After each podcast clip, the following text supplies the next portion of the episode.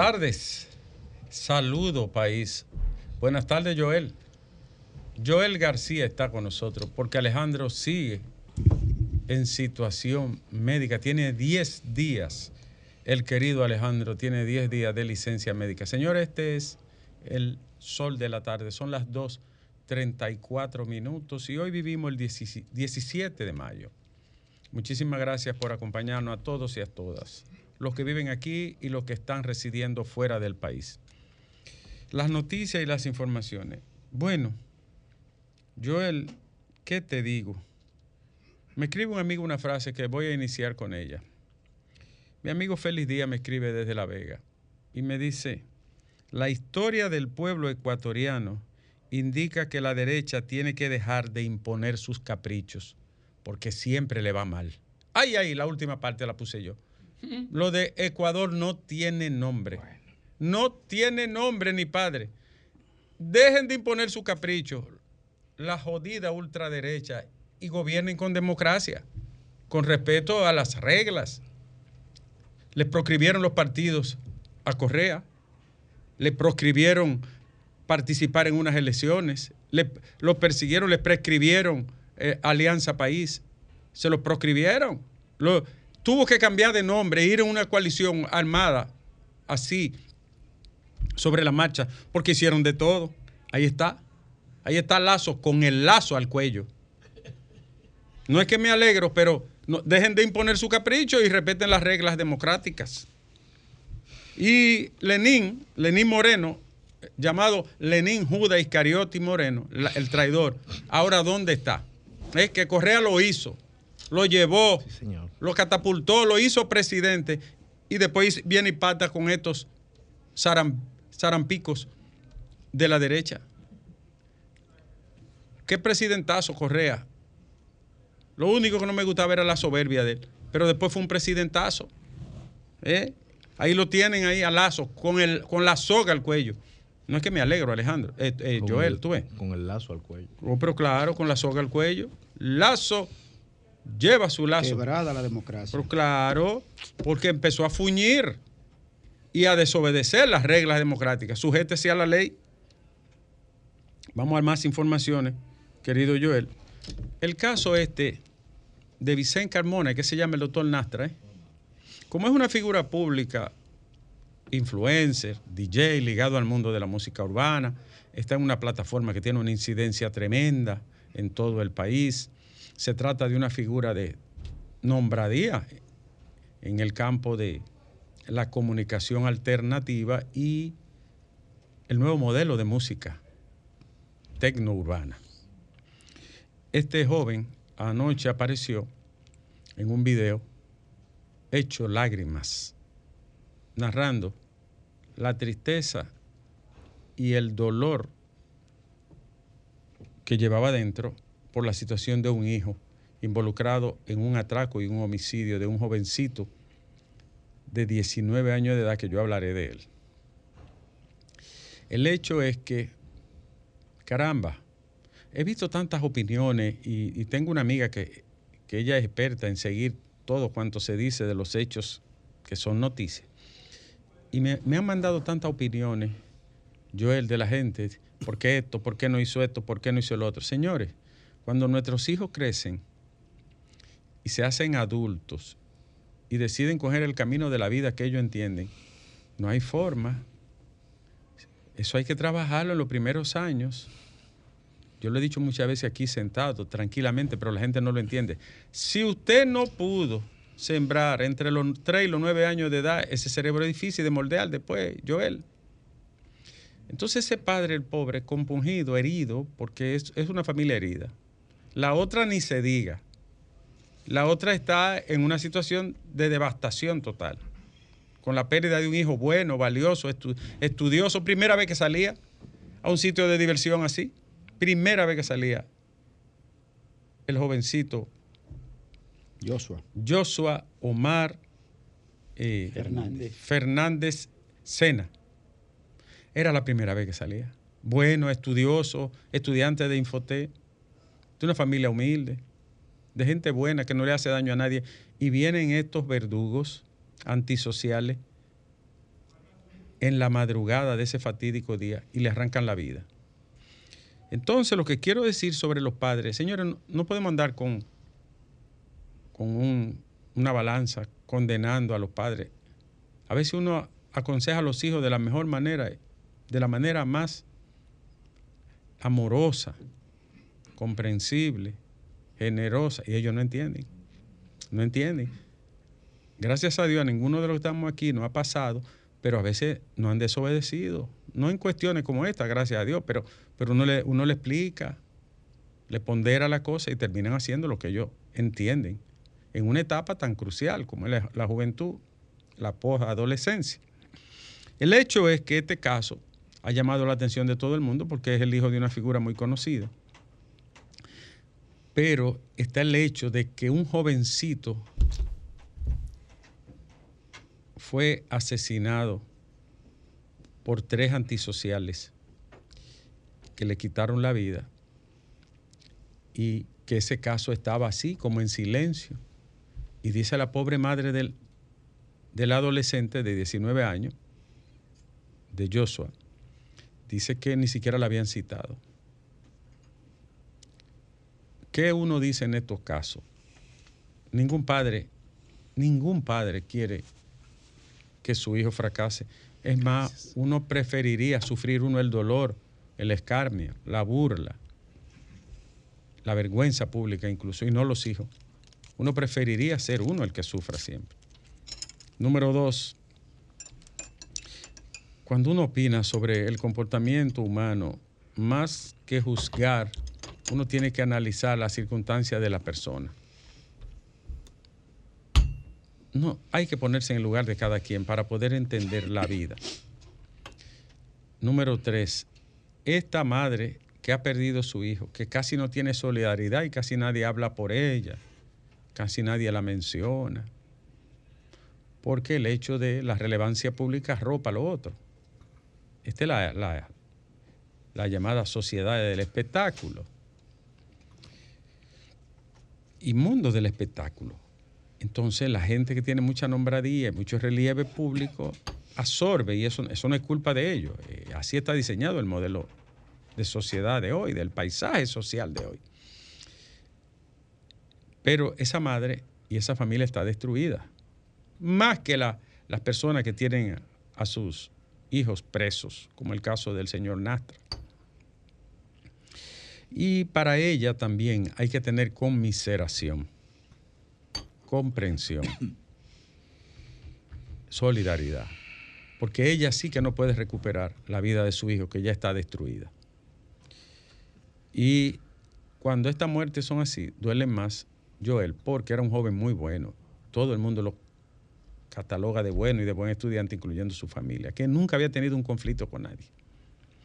En el caso del doctor Nastra, ojalá que la justicia actúe en el punto de equilibrio y de rigurosidad que la ley ordena. Si, si está involucrado, que la justicia sancione con toda la proporción y la fuerza que la ley manda. Y si no está involucrado, pues que se aplique el principio protector de las personas, que es la inocencia. Pero hay que dejar que avance y que den la versión tanto el Ministerio Público como la policía, porque ha sido un caso muy estremecedor muy estremecedor, en ambas partes. No, no es bueno prejuzgar ni convertirse en un tribunal donde uno dite una sentencia. No es bueno. Pero llama la atención, finalmente, que él dijo que él había luchado con ese hijo, lo había aconsejado, había hecho de todo para que abandonara la calle. Que había tratado por todos los medios de que el jovencito no tomara la calle. Y no le escuchó, no le escuchó. Muy triste esto. Entonces, vamos a ver las noticias también más importantes. En Jarabacoa hay un escándalo de, desde esta semana y desde ayer cuando se ha dado la información a través de los medios. ¿Tú sabes lo que significa que te den un permiso para tú explotar 95 mil metros cuadrados y tú cojas casi 500 mil metros cuadrados y te rías de la autoridad y te rías del ayuntamiento y te rías de medio ambiente y te orines y te burles en la constitución y la ley. Y ni un regidor, ni siquiera de la oposición, salió a denunciar eso. Ningún regidor que quisiera defender a la comunidad salió al, al frente. No, nadie. Yo espero, yo espero una respuesta. Yo espero una respuesta. Porque además de una violación y una transgresión a las normas todas, incluyendo la ambiental, ¿no? es de vergonzado que uno vea esto. Y tenemos más los haitises. Hasta ayer llevaban 85 ciudadanos haitianos detenidos, todo en condición ilegal. Oigan esto, pueblo dominicano. Todos en condición de irregularidad, de ilegalidad, quemando y tumbando en el santuario de los haitises. ¿Y dónde usted ve una cosa igual? Dígame, ¿qué ciudadano de qué parte del mundo va a otro país? Bueno, tú dirías, pero es que es llevado por los dominicanos. Es verdad. Vacas, chivos, conejos, cerdo, ¿eh? de todo. Y además cultivos. Queman aquí, tumban, siembran. Cuando se daña ahí, siguen allí. Sáquelo a todos, señor gobierno, que no quede uno. Y a esos haitianos, mándelo para su país derecho. Que se vayan a quemar a su país. Sáquelo a todos. Si no montan un cuartel ahí, no están en nada. Lo repito, tengo tres días diciéndolo. Los haitises tienen, los haitises, Joel, tienen que ser salvados. Cueste lo que cueste, dentro de la ley. Porque no estoy llamando atropello contra nadie. Y que deberían de, de ser sometidos todos los dominicanos. Señores, aplazaron para el día primero de junio los recursos interpuestos por Donald Guerrero y Ramón Peralta.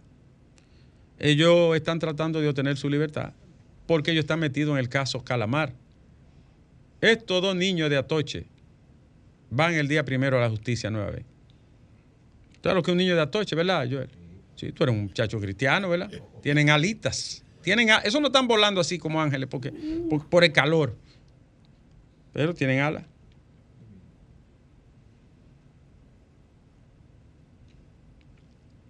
Y atención, tenemos una encuesta. Dije que le iba a pasar toda y el jefe me dio permiso y la jefa, pásela, que este medio es democrático. Déla a conocer todas las que salgan, que sean reconocidas y acreditadas. Esta es la versión número 4 de ACD Media, la encuesta ACD Media, que dirige nuestro amigo Daniel Cántara. Pues mire, Joel, oiga, oiga las preguntas de las encuestas. Atención, país. Coño, pero Asisa y esta no se parecen en nada. ¿Y qué fue lo que pasó ahí? Asisa, eh, ACD, eh, ¿cuál de las dos es que me está diciendo la verdad?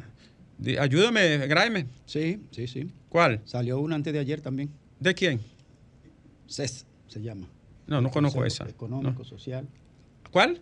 CES se llama. Ah, no, espérate. ¿Tú estás yendo del Centro Económico del Cibao? No, no, no, no, es otra, es otra, pero Ah, tiene no, no. siglas parecidas. No me hable de pelusa. De entonces. Estamos no, hablando de no, esa- esa no. Reconocidas. Aquí está. Y la que sean reconocidas, el pueblo la va a conocer a través de El Sol de la Tarde. Las preguntas son las siguientes. Querido Joel, esta es la cuarta encuesta del grupo ACD Media. Y esta es la parte número dos. Ayer salió la primera sobre los problemas. Los problemas, como siempre, la delincuencia, la canasta familiar, el costo de los La alimentos. corrupción. Y exacto, esos son los temas siempre. Ahora,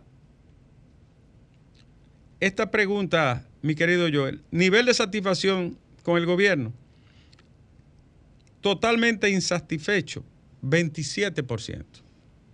Insatisfecho, 12.7. Eso da 41, ¿verdad? Ni uno ni lo otro, 18.3.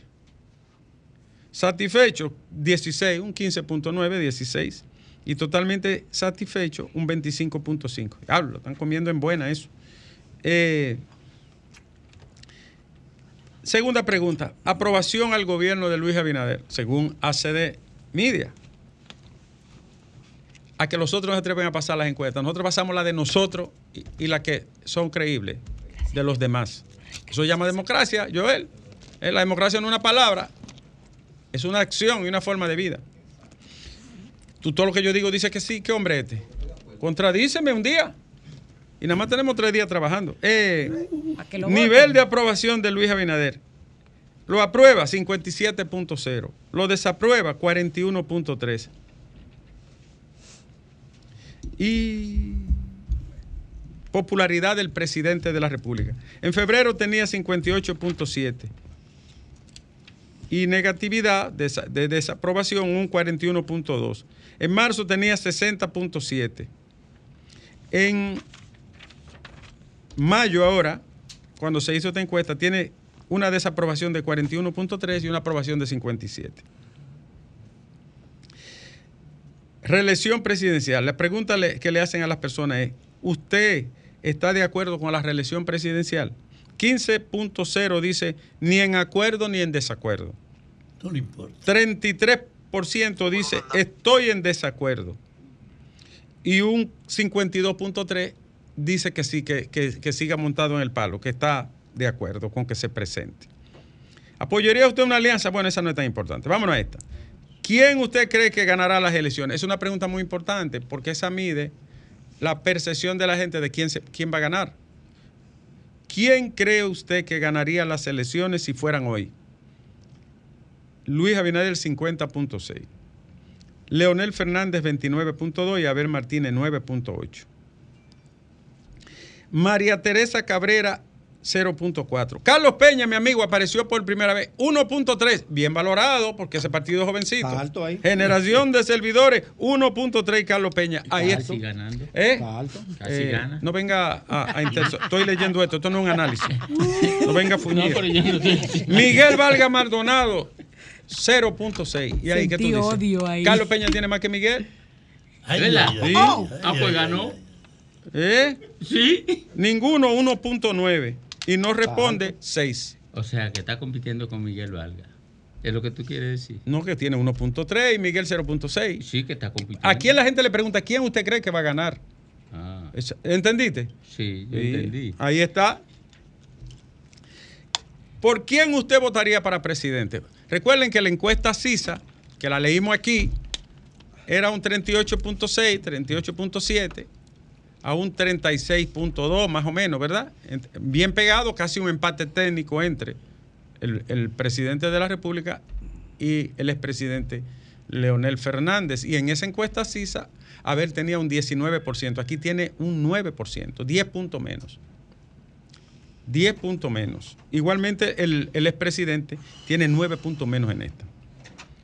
Entonces, ante la pregunta ¿por quién usted votaría? Esta es una pregunta directa. ¿Por quién usted votaría si las elecciones fueran hoy? Abinader 50.6, Leonel Fernández 29.8 y Abel Martínez 13.2. Ninguno 2.9 y Carlos Peña vuelve con un 1.3, María Teresa Cabrera 1.1 y Miguel Vargas 1.0. Miguel Ente- tiene menos que María Teresa. bueno, Miguel tiene 1.0 según ACD Media. No lo digo yo. ¿Y, te- y de- y qué tú tienes que, te molesta eso? Eso tiene una risa que hay entre. Y las preferencias, en febrero, Abinader tenía 51, Leonel 28.4 y Abel 18. En marzo, el presidente de la República tenía 51, Leonel Fernández había bajado a 25.5 y Abel subió a 19.7, casi un 20. Mientras que ahora en mayo, Abinader tiene 50.5, es decir, casi el mismo comportamiento. Leonel sube unos 4 cuatro, puntos y Abel baja 6 puntos. Preocupante. Si Muy yo fuera Abel, eh, estuviera preocupado. ¿Y usted cree que él no está preocupado? Si yo fuera Abel, porque lo- ha bajado 4 puntos, los mismos que sube Leonel lo ha bajado él. Yo, yo creo que él no está preocupado ¿Por qué? porque él está haciendo lo que le permite seguir votando votos. ¿Tú crees que la estrategia hay que cambiarla de rumbo? Claro, pero yo lo he dicho, yo se lo he pronosticado. Le dije que cuando cogieron para el Palacio de Justicia y cuando pusieron de que y, aprender y hace, y hace foto. y hace fotos. Se abrazó con No, Veral. y cuando fue de que a visitar a, a Gonzalo Castillo en la prisión domiciliaria. Sí. Yo le dije, eso lo va a pagar caro. Yo lo dije aquí, está por Eh, ahí en tu, los videos. comen- tu comentario está ahí colgado. Sí. Yo lo Él recuerdo. lo va a pagar caro y ahí está pagándolo. Pero además, ¿qué está haciendo ahora? Mira, el equipo de campaña de, de Abel Martínez, aquí en el Distrito Nacional, son los principales cuadros de Danilo. En el distrito, que, que es la plaza número que uno. es la plaza número uno. ¿Y a qué, a qué se debe eso? ¿Por qué él no tiene un cuadro? Porque- Yo dije una vez, ¿por qué Abel no pone a hablar los nuevos Porque- rostros del PLD? Juan Ariel, eh, eh, Chanel Oye. Rosa, eh, Susana Gotró. ¿A quién más yo mencioné? Oye, oye. Yo mencioné toda esa gente No, pero Susa- refrescante, ¿no? Susana no está ahí. No, Susana no está en el PLD. Ella no está integrada, pero tampoco No, pero está Susana fuera. no ha renunciado. Ella no está fuera Ustedes, ustedes, ustedes no se la han llevado, te equivocaste, ella no va para allá. no, no, Yo no no. la veo. No se ha transfugado todavía. No, no, todavía no, no va para, para no, ningún lado. no, ella no, permanece. no, Ah, ahí. ya se queda. Sí, es mi amiga ella y yo hablo por ella ella. No, no, no, pero yo no estoy diciendo, yo, yo ella- no estoy diciendo que ella se vaya. Ella no. está en su rol de. Yo dije, de si ya el. PLD no tiene a Domingo Páez, a José Laluz, a Carlos Peña. Pero, pero, pero, pero, No, era. pero era- haga la lista de nuevo eh, con las. A mí no, a mí no. Ven acá, pero ustedes eran la gente que No, no, ahí. pero- en el Congreso, ¿quién eran los voceros duros del No, Congreso? no, pero Tú, yo- Carlos Peña, eh, José Laluz y, Es un, que- y un equipito. Es que yo era un Ya. criticón dentro del PLD. Pero era, era, era un ha rostro. renunciado a eso. Tú eres ¿Eh? un- papá, óyeme, tú, Eso siempre, tú soy. siempre has sido un hombre creíble. Aunque estuviera en el partido, tú criticabas la cosa mala. Sí. Pero era consecuente con tu partido. Ahora, el PLD saca una serie de dinosaurios, yo no sé por qué. No es porque ser dinosaurio sea malo. Pero si tú tienes otra figura que puedan conectar con esta generación de forma más sencilla, más fácil, pues sabes- también. sabes O que le interese conectar, Ricardo, doctor, porque a veces no es que no conecta, a veces que ni siquiera le interesa. A propósito de eso, de eso que tú dices, se advierte, se percibe, se intuye como que hay dos cuerpos corriendo en paralelo. Abel por su lado y el, y el cuerpo político del PLD por otro lado. Pero Abel no, no se, se- ven unificados. Abel Bueno, no se siente ni siquiera. eh, Mira, a ver, yo lo veo, perdóneme, Ricardo. Yo estoy leyendo, yo no estoy analizando, estoy leyendo la encuesta. Pero yo, yo quisiera reflexionar. mi mira, sombrero de Galdero mira, hoy. Abel, Abel está atrapado por dos situaciones ¿Cuál es la primera? graves.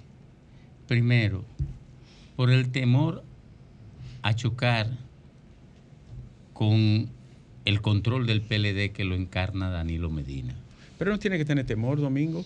Porque eso tiene que trazar su estrategia. no, Domingo, cuando era. no. eh, eh, Danilo, cuando era candidato, dijo: Cada quien tiene su librito. Yo tengo el mío. Y es verdad. Pero él no le ha permitido abrir a, a- a Abel abrir su librito. ¿Por qué? Y una mascota de petete. No, no, no le ha permitido abrir el librito. ¿Por qué? Porque Danilo necesita el control del PLD para usarlo como escudo personal y chaleco familiar. Bueno, pues- para usarlo. Y ocurre que por eso es que no suelta el PLD. El jefe de los partidos políticos en campaña es el candidato. Y él, Abel Martínez, no ha podido asumir la condición de jefe Bueno, del pues PLD. yo, yo te voy a decir algo entonces. No quiero ser una pitoniza, ni un augur, ni un adivino, pero con esa, es decir, con esa estrategia, él no va a despegar de ahí, de un No, 13. pero no, de un la- 13%. se no puede decir-. Bueno. Mira, se puede decir que la tendencia es a un deterioro progresivo. Porque en la medida, yo insisto, que se vea, so- se comiencen los juicios de la corrupción, de que una, un candidato que representa a esa gente ¿Tú sabes cuánto? no va para ningún lado. Bueno, sigo, sigo leyendo El para terminar. Escenario de segunda vuelta. Primero le preguntan a la gente, ¿usted cree que habrá una segunda vuelta? El 62% dice que no habrá segunda vuelta. Pero eh, el 62% dice que no habrá segunda vuelta. Ana- vayan, colijan con lo que se dijo anteriormente. ¿Cuánto tiene cada candidato? Es una tendencia psic- psicológica sumamente delicada para, sobre todo para Abel. Claro, adversa. Eh, escenario de segunda vuelta. En caso de que haya una segunda vuelta, ¿por quién usted votaría? Leonel Fernández 41.4, Luis Abinader 50.9. Eso es con respecto a Leonel y Luis. Luis. Ahora, si es Abel y Abinader. Abel Martínez 38.3, Luis Abinader 51.3. ¿Quiere Fíjate, fíjate que Luis no crece tanto cuando no va, ¿Qui- pero, pero, pero Abel baja 8 puntos. ¿Quiere que te diga una cosa? Tres- Hace- quiero decir 4 a- puntos. Hace, hace seis meses era distinto. Era En Abel el que enero era- competía. en enero era distinto. En enero Bueno, era Abel el que competía. Lo con- midió RD Lige eso también. Sí, Claro. sí. Era Abel, En ¿tú sabes por qué? Porque ha entrado en una deriva de deterioro la candidatura de Abel Martínez sin haber sido construida. Sin haber sido construida. Se necesita urgente un replanteamiento de la estrategia. Claro. Domingo, pero al, al margen. Por de- último, vamos a hacer los análisis ahora. Tasa de rechazo. Preferencia. No, no, de boche, sí. Tasa, ¿a qué, ¿Por qué candidato usted no votaría? Carlos Peña 5%, María Teresa 5.2, ninguno 5.4, Abel Martínez 6.4, Miguel Vargas 17.8, Luis Abinader 22.3 y Leonel Fernández 32.5. Mejoró Leonel porque Me- mejoró. Naturalmente entraron otros en el escenario no- que no estaban medidos, Carlos como Peña María también. Teresa, Carlos Peña, Claro, indudablemente. que no estaba medido. Entonces, eh, por último, la figura más eh, reconocida y el nivel de positividad, ¿no? de opinión positiva de la gente. ¿Tú sabes quién lo encabeza, verdad? El ministro de Turismo, 67. Le sigue el presidente, 60.2. Y luego sigue eh, Carolina Mejía, 49.9. Debe estar Yayo ahí. Posteriormente está Leonel Fernández, tiene un 49.1, o sea, está bien, Leonel ha, sido el único partido que ha crecido y el único candidato que ha ascendido, mínimamente, pero ha sido constante, el señor Leonel Fernández. Y luego sigue la, la vicepresidenta Raquel Peña, un 47.9, y ya vienen otros, otras figuras. Ah, bueno, Abel Martínez tiene un 48.7%. Tiene una tasa de rechazo baja el señor Abel, Abel Martínez. Esa es la encuesta ACD Media que dirige el colega eh, Dani Alcántara. La, la obtuvieron aquí como van a obtener otras encuestas que salgan reconocidas y que estén inscritas para dar a conocer al público el pulso electoral y político del país. Por ahí viene RD Elige ya, están midiendo, y por ahí vienen dos encuestas más, muy reconocidas, para la gente que lleva anotaciones. Te- yo he estas dos últimas informaciones. Eh, los partidos políticos presentaron hoy ante la Junta Central Electoral una propuesta sobre la reserva del 20% en candidatura. O sea que están haciendo una propuesta. Y Cándido Mercedes, sociólogo y maestro académico y ex coordinador de participación ciudadana, dijo hoy que hay tres integrantes del Pleno de la Cámara de Cuentas que tienen vínculos con acusados de corrupción. Fue una bomba lo que soltó Cándido Mercedes. Caramba. Que domingo la ha soltado otra vez. Dice la, la señora del jovencito Joshua Omar Fernández, el jovencito asesinado, ¿no?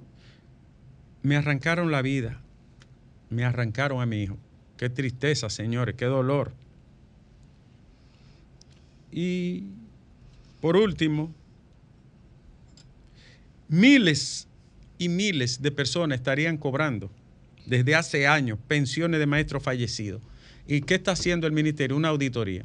Hay que llevar, usted fulano de tal, deme su cédula y deme su, su, su cert- su certificado de nacimiento. ¿Por qué? Porque se han detectado cientos de casos de gente que está cobrando pensiones de maestros que fallecieron hace tiempo. Hasta ahí, Joel, oye, hasta ahí tumban en este país. Muertos cobrando, como si estuvieran vivos.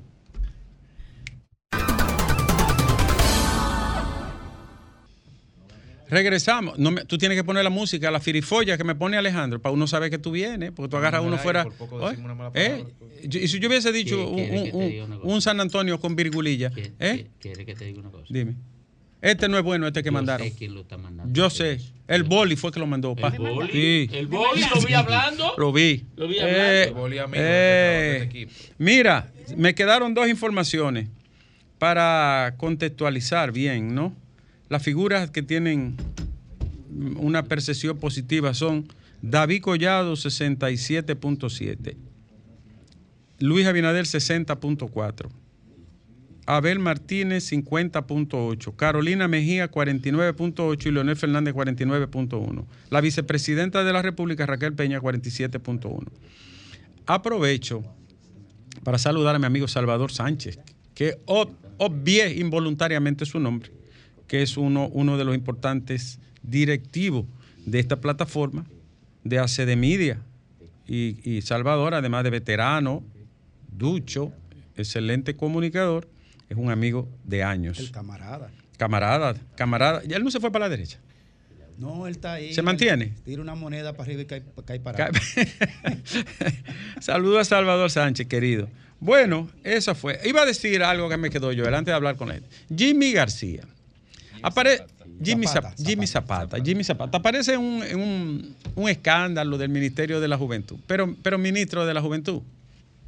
Caramba, usted es hijo de un hombre que yo requi- quiero y respeto muchísimo. Y a usted mismo, muy joven, muy preparadísimo. Pero usted no podía nombrar otro asesor que no fuera este tipo condenado por falsificador. Usted no podía poner otro asesor. Usted tenía que llevar a Jimmy Zapata ahí. Con la cola de aquí a, a, a, a Cotubanamá. ¿Eh? Una culita larga. sí. Oh, pero venga acá. No es que no tenga derecho a reivindicarse, porque nosotros no somos aquí eh, eh, el dios Zeus, ni tronante, ¿verdad que no? Quemando a todo el Pero usted tiene otros asesores jóvenes, decentes, incluso de su partido. Y usted tiene que llevar a este que de asesor, a un tipo que engañó muchísimos estudiantes, Siendo presidente de la siendo presidente de la Federación de Estudiantes Dominicanos. Usted va ahí y se pega y se traga virote al lado ahí. Sí. Oiga, pero qué fao tan largo usted ha dado. Y es- pero venga acá, y es que no hay prigilio, como decía mi abuela. Saque ese hombre de ahí, mándelo para otro lado. Póngalo a trabajar eh, en la Federación de No Municipios. importa que lo haya mandado. O- pero dígale que no, el que se lo mandó. Dígale, no, no, yo no, yo no quiero ese hombre aquí. Tiene un, un expediente y un lío feísimo. Enganchó, enganchó muchísimas familias. Pero ahí te digo una cosa. Sí. Ahí yo creo que un error grave cometió la UAS. ¿Por qué? Porque permitió que él siguiera siendo presidente de la FED después de salir de la cárcel. Ya, ni lo to- déjelo ahí ya. Porque eso es lo que de pena y vergüenza eso usted Entonces decir. legitima. Está legitimado. Este Porque él siguió en la fe. Señores, debió. no es que él no tenga derecho a reivindicarse. Si un valor tiene el ser humano es que puede reivindicarse, levantarse del suelo, del polvo. Pero eso está muy reciente. ¿eh? Y entonces en, el- en la juventud donde ha habido 100 escándalos. No, no, no. Pésima esa decisión, señor ministro de la Juventud. Vámonos con la gente, que es tiempo de hablar con el pueblo. Es tiempo de hablar con el soberano, ahora que son las 3 y 10 minutos. Buenas tardes, señor. Hola, eh, ¿cómo estás, Ricardo? Bien, caballero. Ricardo, Sí, señor. yo simplemente quería eh, felicitar a Eduardo, a Eduardo Sanlobatón porque Eduardo está eh, o- en estos días en a los a una reunión de directores nacionales de aduanas Sí. de América Latina, España y Portugal. Y decirte también que yo no entiendo por qué en esas califi- calificaciones de, de- de mejores eh, de futuro candidato, posible candidato presidencial, Eduardo Salvatore, Pero- creo que pero es ya yo está. que Eduardo uno de los mejores funcionarios de este Pero él está bien valorado, señor. Solo mencionamos cinco. Pero ya lo, ya ya están presentando como... No, pero está dentro de los... Está Omar Fernández, está Yayo San Lobatón. Ricardo, Buenas tardes, querida. Domingo, el equipo, Hola. Adelante. lo ya, Antonia, vos, tu amiga. ¡Hey! La mujer Hola, Antonia, ¿cómo tú estás? de los aguacates. Estoy triste y te llamo para que me den un apoyo. Como, ¿Te acuerdas que me diste la vez cuando lo, cuando lo taciste? Sí. Oye, yo me siento ahora mismo perseguida por medio ambiente. ¿Por Fui- qué? Mira, Antonia, fui Oye. yo el que eché el lío. Él me apoyó. Yo fui- tengo- fuimos- ¿Qué es lo que pasa con medio ambiente? Explícame. Yo tengo mis perritos, ¿verdad? Sí. Esos perritos, mira, bien duermen aire, Ricardo. Yo vivo sola porque mi hija se casó, ya tiene una niña. Y esos son mis Que yo esos perritos. y medio ambiente estoy ya cinco visitas. Salud pública. Pero ¿por qué. ¿por qué te visitan? ¿Quién hizo Dije la que- denuncia? Dije que, oye, dije una llamada aparentemente con mal olor, vienen a la casa. Alguien te Ahorita denunció, vinieron, sí. vinieron esta mañana a las 12, lo entré, digo, miren cómo está la casa limpia. Le mostré todo. Yo dije, pero dime una situación, porque yo voy a poner un abogado, porque me van a hacer que me... Ricardo, mira, no se atiende. Con la mejor veterinaria aquí en Santo Domingo Este, el doctor Javier Pineda le puede comprar. Yo pago hasta 3 mil pesos por Mira, consulta pero. Antonia, Entonces eso es persecución política. Como yo estoy atacando tanto al gobierno, ya tengo que decirlo. No, aquí. no debe de ser Es político. que esto no es- tiene comparación. Me van a hacer el corazón. Qué daño mis animalitos. Ni siquiera duermen afuera, Ricardo. Pero duermen conmigo. pero Duermen Antonia, conmigo. Mira, no lo Antonia, No, eso se resuelve. Eso se resuelve. Eso se resuelve. Entonces no el medio ambiente no tiene tiempo para otra cosa, pero para mí sí vino a Eso, a, a mi eh, casa, cálmate. a mi hacienda hoy. Escucha, querida. Cálmate, escucha. eso se resuelve. Eh, mándanos, mándanos el caso. Vamos a intervenir en el. Eso es más salud pública que medio ambiente. ¿Algún vecino? Salud Pública vino y me dejó un documento que estaba todo bien, me da una certificación. Pues sí, pues óyeme una mantén cosa. la casa limpia, manténlo para Si está, si Salud Pública dijo que está bien, no tiene Ellos que... volvieron, siguen viniendo, se me fueron ahorita a las 12 y media. ¿Quién hizo aquí. la denuncia, Antonia? De, de No que- me dicen nada, y me dejan un, docu- un, un vehículo ¿Algún vecino? blanco, viene sin certificación. Mándanos una captura al teléfono de Lea, por favor. Que te No, vamos a yo no ayudar qué- para yo hablar con el departamento. la captura, los vecinos, me, los vecinos se pueden defenderme, le dijeron incluso, ¿pero qué lo que está haciendo esta señora? Ya no, pero incluso, vamos a la ayudar. al lado tiene una con unos haitianos y le dijo, ¿Cuá- mire, vengan aquí que tengo un problema. No, hombre, no es un abuso, acosar a una gente. la vecina. Es un no, abuso. No, no, mira, mira. Mira, Antonia, no te preocupes por eso. Oye, ¿por qué? Si no te le han levantado ningún acta No, donde conste que tú estás faltando. Y Salud Pública dice que, que está correcto. Y si salud pública La dice que tengo está aquí, la correcto. copia. Si te siguen acosando, buscamos un abogado e e- in- incogamos un recurso de amparo por acoso. No te preocupes, no te es de, la es de la provincia oriental, yo soy Eso identificado. es la provincia. tontería. Oye, no le, no le haga caso a esos cupesetos. Oíste. Y no te deprimas. ¿Cómo tú vas a derramar una, una lágrima por un escupeseto? Oye, Gracias. oye, si Salud Pública fue allá, que es la institución calificada para, para establecer si hay una infracción de higiene, No la hay. bueno, pues no te preocupes por eso, no llores. Y si no, tú nos buscas a nosotros. Tú sabes. oye, tú nada más tienes que traerme un aguacate para yo comérmelo a ellos. Es que nos mudamos, vendimos la casa de Lucena. Ah, no, estoy pues ya te ahora. liberé del aguacate. Te liberé del aguacate. Oye, te liberé. Ven aquí si te siguen jodiendo. Y a medio ambiente, atención medio ambiente, me imagino que debe ser del No, ayuntamiento. ya no van a volver. No medio ambiente, volver. ustedes tienen mucho oficio. Ustedes quieren oficio, va, cojan para Jarabacoa. No vengan a joder y que con un perrito. Qué charlatanería eso. Cojan para Río Yuna, ustedes quieren oficio. Buenas tardes. Digo, no debo decir esa palabra. Buenas tardes. Escucha bien. Sí.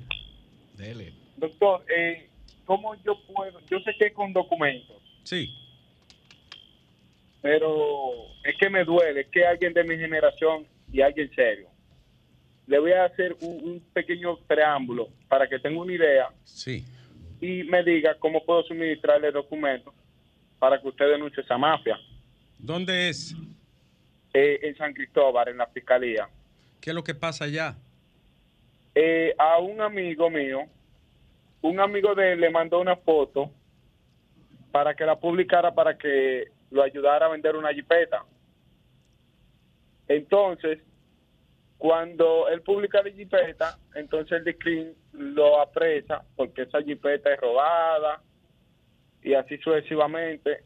Y entonces, para ser más rápido, a ese muchacho ya lo tienen un año en prisión preventiva, lo reenvían, lo reenvían, y a, y a quien le envió la foto ni siquiera lo apresan, ni siquiera lo citan, ni nada, y entonces le están pidiendo una suma cantidad de, de dinero. Me estoy trabajando porque escucho el eco. eh. Sí, sí, te, te estamos escuchando Entonces me gustaría saber cómo ustedes nos podrían ayudar. Bueno, tienes que, tienes que comunicarte. Eh, Si me dejas tu teléfono, yo se lo mando a alguien para que, de los derechos humanos o del colegio de abogados, que tenemos unos amigos que te pueden ayudar ahí. Por Entonces favor. llama al teléfono de aquí y deja tu número con tu nombre y te van a llamar hoy mismo. Dame el número de aquí. 809-537. 9337. Te lo repito. 9337. 809-537. No, dame Tu nombre, ¿cuál es tu nombre para saber? Graviel Peña. Gabriel, acuérdate de algo, querido. Nosotros tenemos tantos años en esto. Cuéntanos la historia completa, tú oye. Sí, sí, así, así que será. sea completa, ¿eh? Porque ya... Sí, sí. Bien. Confío en tu sinceridad. Buenas tardes. Buenas tardes. Buenas tardes. Para decirle a la, señora de los perritos que si Salud Pública dio el visto bueno, que se esté tranquila, Tranquila. porque a mí me hicieron eso en Villa Juana con mi mascotica y Salud Pública fue y fue un vecino de al lado y el vecino haciéndome coro, ay, fue un vecino, fue un vecino, Y era un ella vecino dice que su vecino la apoyan, mentira, el que hizo la denuncia está ahí porque a mí me pasó. Eso Y es así, la gente lo hace. No Buena, nada. Nieve. Hola, 22. ¿Cómo estás? Oye, Nieve, lo- la situación que te voy a decir, te lo voy a decir, pa- mira, me va a dar la oportunidad. Oye, lo- los los que están ubicados en el espartillar del municipio de Duvergé, Sí. oye, el asentamiento AT 584, el Instituto Agrario Dominicano le envía una comunicación a los a los señores Tierra Tropical Cerel y, y, y Cooperativa Agropecuaria Copaís. Eso está ubicado ahí, ahí en el espartillar. Sí. Diciéndole día de que a partir del día 2 de este mes que estamos en curso, ya el IAD no le va a pagar la energía eléctrica, le va a cortar la energía eléctrica. Si en caso le corta la luz a, a estos empresarios que están ahí, que ya está ahí produciendo muchos productos, esto no puede continuar, entonces se va a caer eh, eh, la, la, la, la- economía automáticamente. Y el IAD que toma medidas sobre ese asunto, porque eso, mira, son problemas agropecuarios. Hay 22. compromisos morales ahí. 22. Esos parceleros fueron ubicados 22. ahí. Ahí que está la la la la, la porción de leche, de, de leche de, de que le venden a bien, cobrar pero la leche pero rica. pero déjame preguntarte. esto no puede continuar, Nieve, mi hermano. de- ah, escúchame. Oye, sí, oye, esta comunicación fue enviada el 25 de mayo, amenazando que le va a cortar la energía eléctrica. ¿Y Este es el problema ¿Quién que está pasando. Yo creo que, que la autoridad agropecuaria no debe tomar esa medida simplemente el día de. Buenas tardes, que 23, Dios lo bendiga, mi hermano Nieves. 24, 25, 26.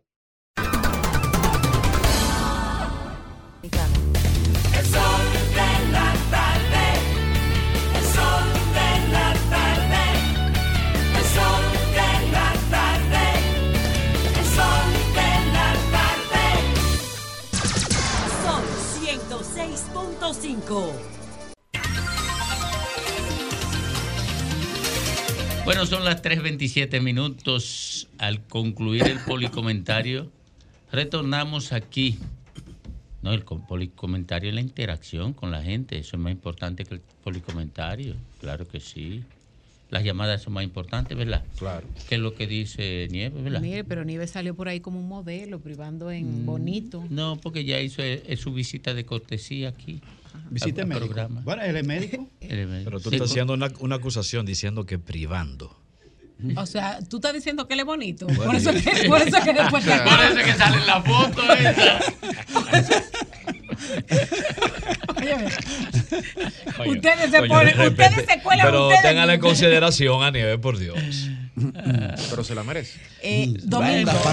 Por lo menos los miércoles. Mira, eh, fuera de. Ay, mucha ay, gente ay. piensa que el tema es de farándula, pero el tema no es de farándula. La muerte de Joshua Omar Fernández y todo lo que involucra el asesinato de este joven a las 3 de la mañana en una discoteca y en el que está involucrado el hijo de un famoso, Wesley Vicent Carmona, hijo del doctor Nasra. Todos nosotros conocemos al doctor Nasra porque se ha hecho una figura popular en la República Dominicana, pero el involucramiento de su hijo y las cosas que tú le escuchas decir al doctor Nastra de su sacrificio, de no sé qué, de muchísimas cosas, nos llama a reflexionar mucho lo que está pasando en nuestra sociedad y cómo estamos aplaudiendo los antivalores, cómo nosotros estamos también apoyando a nuestros hijos para que vayan a una competencia. Y, y anoche cuando decía el doctor Nastra que ha tratado de darle todo a su hijo y que salía de un show a depositarle dinero en la tarjeta porque su hijo tenía que pagar la factura del grupo entero porque era el hijo del famoso Manuel Corripio e hijo de uno de los hombres, si no el más rico, uno de los más ricos de este país. Y yo nunca he visto a ninguno de esos muchachos hacer gala de yo soy el hijo de papá y por eso voy a, pagar la cuenta de todo el mundo. ¿Qué es eso? Yo creo que ese fue el primer daño que él le hizo, porque eso le genera a él, a un niño adolescente, eh, la en su subjetividad, el asiento de que él está por encima de lo normal. Y entonces él no, no descifra claramente eso. Por eso es que el tema no es aconsejarlo y apoyarlo, sino cómo apoyarlo. Claro. Cómo darle lo que tú debes darle. El tema no es llevarlo a que él asuma la convicción de que está por encima de lo normal. Ahí está el déficit mayor. Domingo, y el, y doctor Natra no se da cuenta de eso, ¿no? En su, Porque en- quizá él mismo está entrampado en esa Eh, misma dinámica exacto. de aparentar ser. Nosotros escribimos un artículo hace muchísimos años que, que era basado en el modelo de la, del consumismo como modelo de esclavitud. Tú sabes que em, Descartes planteó la teoría de eh, pienso, luego existo. Eh, nosotros planteamos en aquellos Cogito tiempos ergo sum. cogito ergo sum. Nosotros planteamos era tengo, luego existo, que era la nueva variante existencialista de este tiempo, el aparentar y el tener. ¿Tú Sí, sabes cómo sí. le llama Byung-Chul Han eso? Construir la personalidad a partir de la, de la mirada del otro. Exactamente. Hay una filósofa argentina que, que tiene un texto profundísimo sobre Porque, eso. porque el concepto de otredad, por ejemplo, que te referencia frente al otro, pero desde tu perspectiva. El otro te da referencia de ser, pero desde tu perspectiva, que es lo que dicen el concepto de otredad. Ahora, siento yo un muchachoncito, me encontré con una narrativa que fue la siguiente. Una familia normal, clase media, de repente de un rebalón económico y tuvieron que cambiar su estilo de vida y el carro que era moderadamente de lujo lo tuvieron que vender porque pusieron una pequeña panadería y para poder llevar ese tema compraron una pequeña camioneta. El papá llevaba a su niño al colegio. En la camioneta de No, padres. en el carro primero. Cuando tuvieron que movilizarse en la camioneta, el niño le dice un día, papi, déjame una esquina antes. Dice él, pero ¿por qué, mi niño? No es que ahora llegar en esta camioneta al colegio Vergonzoso. eh, era vergonzoso. Y el papá optó, dice, no, espérate, este es nuestro vehículo, este es nuestro medio de transporte. Tu identidad frente a ellos no depende del vehículo que tú lleves, es lo que tú seas como persona. ¿Qué pasa? Que ese sistema de valores ha sido invertido totalmente en estas nuevas generaciones. Totalmente Nuevas invertido. generaciones de padres. De padres que criaron Ujú. esos muchachos Claro. también. Entonces, este, este joven, Joshua Omar Fernández, estaba en el anonimato del dolor. Después de su muerte, pasó al anonimato él y su familia. En la investigación viene a, dar entonces con el hijo de una figura pública basado en el aparentar ser en el consumismo, que es el doctor Natra. No estoy degradando su cosa, sino lo que él es como figura pública. Y esto ha venido a revivir, a poner en el centro de la observación de la justicia pública a esta muerte de Joshua Omar Fernández. Pero es un, es un, un Pero una- accesorio. Eh, Un accesorio. O sea, si el Ministerio Público no hace la investigación que revela ese nombre, es- ese, meno- ese muchacho pasa como otra estadística más y hasta ahí llegó. Y la madre ni nos enteráramos del nombre de ella, con, con el debido respeto a la señora, desde luego, por esa pérdida. Pero lo que nos debe llamar a, a reflexión como sociedad profundamente, independientemente de que el hijo de que uno de los presuntos implicados en el homicidio de este muchacho sea un hijo de una figura pública, no puede ser que el centro de la discusión sea que fulano es hijo de... de- Y, y el de- dolor del padre porque su hijo llegó y el ahí. dolor del padre que su vida está vacía, pero coño, pero no hay un muerto. Y eso no pesa. Y me excusan porque nunca he dicho eso. Pero ¿cómo tú te vas a victimizar que tu hija está, que tu vida está destruida? Ve, díselo a la madre. Ve, díselo a esa madre. Háblale a ella de lo que es destrucción, que en el peor de todos los escenarios, en el peor de todos los escenarios, salen 10 años con buena conducta. Es el peor de los escenarios. En 10 años con buena conducta sale.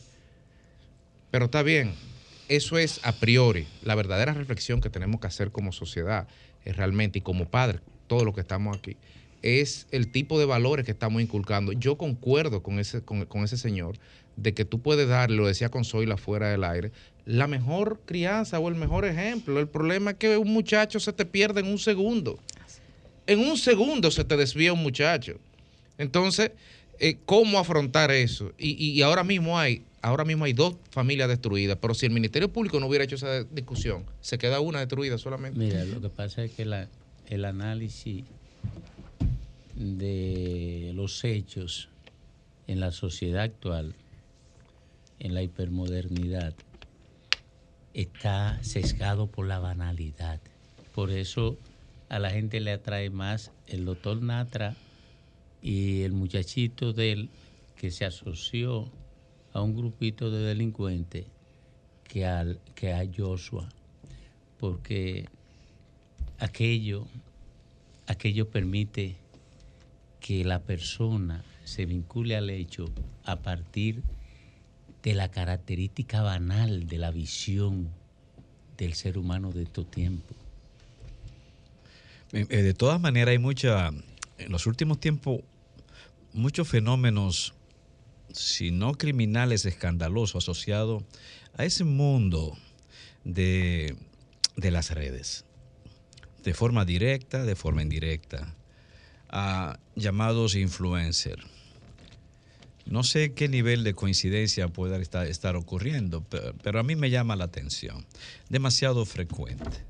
Y quizás tenga mucho que ver con eso también, con ese mundo de banalidad que habla Domingo, que se, se impulsa desde ese ámbito, que no es el ámbito precisamente de los valores, no lo es. Y a veces tú puedes, en términos personales, individuales, quizás invertir en tu hogar, pero hay que ver qué nosotros proyectamos luego como individuos, como ciudadanos, qué proyectamos hacia afuera, de qué manera estamos contribuyendo a construir sociedad y a construir ciudadanía, y de qué manera estamos siendo coherentes con lo que decimos ser en tanto padre y con lo que manifestamos desde que tenemos un micrófono o la oportunidad de incidir en los medios. Yo creo que el problema fundamental es la orientación, el contenido, los valores y la coherencia.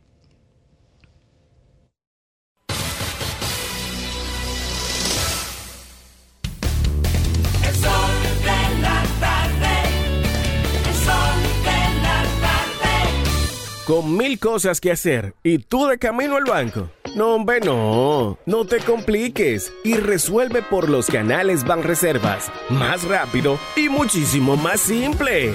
No te compliques y utiliza los canales Banreservas. Tu banco fuera del banco. Banreservas, el banco de todos los dominicanos. Señor constructor, en el FOPECOMS seguimos avanzando y ahora estamos más cerca de ti en nuestra sede principal de la avenida 27 de febrero 272 esquina Rosa Duarte para servirte mejor y garantizar la protección de los trabajadores de la construcción. Recuerda que cumpliendo con la ley 686 garantizarás el futuro de tu servidor y el crecimiento de la nación. Fondo de pensiones de los trabajadores de la construcción más que pensión. Ya está circulando la edición impresa y digital del libro Presidentes Dominicanos en la Historia, 1844-1966, de la autoría de Eury Cabral. Una publicación donde se analizan hechos y situaciones especiales de 47 mandatarios, desde Pedro Santana hasta Héctor García Godoy. Presidentes Dominicanos en la Historia, un libro para leer, aprender y educar. A la venta en la página señalestv.com y en las principales librerías dominicanas. Presidentes Dominicanos en la Historia, una experiencia para conocer las ironías del poder. No puedes dejar de leerlo. A mamá, el cariñito se lo llevamos a la mesa. Inespre, junto a los comedores económicos, tendrán durante todo el mes de madres ferias alimenticias, bodegas móviles con 30% de ahorro en la canasta básica y almuerzos y cenas tipo buffet en los comedores económicos en todo el país. Porque merecen lo mejor de nosotros para que vivan mejor. ¡Que vivan las madres! Más información en www.presidencia.gov.do. Gobierno de la República Dominicana. Sol 106.5, la más interactiva. Una emisora RCC Miria.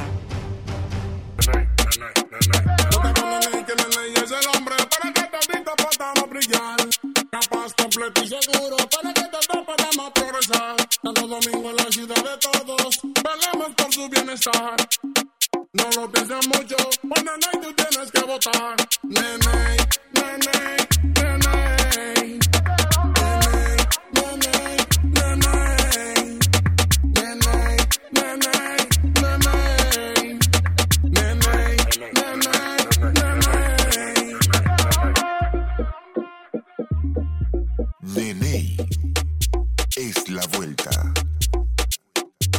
Dar el primer paso nunca ha sido fácil, pero la historia la escriben quienes se unen a los procesos transformadores, impactando la vida de las personas en el trayecto. Este es el momento para que te unas a la conformación de los colegios electorales y hagamos un proceso histórico en favor de la democracia. Nuestra democracia. Junta Central Electoral. Garantía de identidad y democracia. En la más interactiva, palabras de Pablo Makini en Sol.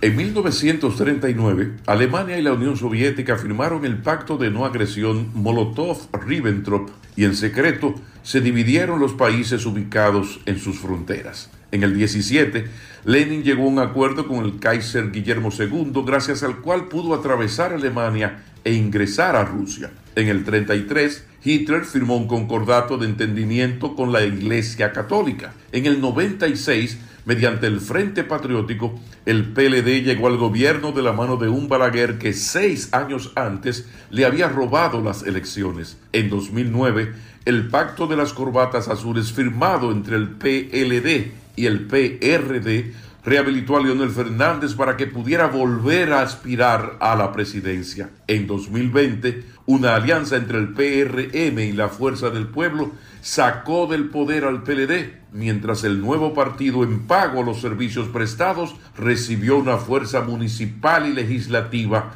con la que aún no había soñado. Históricos ejemplos de que en la política nada es descartable, José Ignacio. Ella siempre ha hecho extraños compañeros de cama. La más interactiva presentó Palabras de Pablo Makini en Sol. El sol de la tarde, el sol de la tarde, el sol de la tarde, el sol de la tarde. Sol 106.5. retornamos al sol de la tarde a las 3.43 minutos, cuando irrumpe con su comentario el patriota don Rafael Fafa Taveras. Gracias, Domingo. Hoy la información de una fuente muy respetable de que tres de los dirigentes, tres personas de las que dirigen la Cámara de Cuentas están asociadas con reconocidos delincuentes en el tráfico de drogas, No, me ha hecho pensar Es de corrupción. que la dimensión que tiene la corrupción no es paja de coco. Que tú te encuentras con la variedad de la corrupción. Primera, la administración falsificada. Cualquier empresario hace una inversión de una compra y pone costos falsos. O de más precio o de entrega adulterada de lo que compra. Que ahora te digan que están vinculados muchos funcionarios al tráfico de droga y que lo han tolerado porque reciben una cierta compensación por su indiferencia.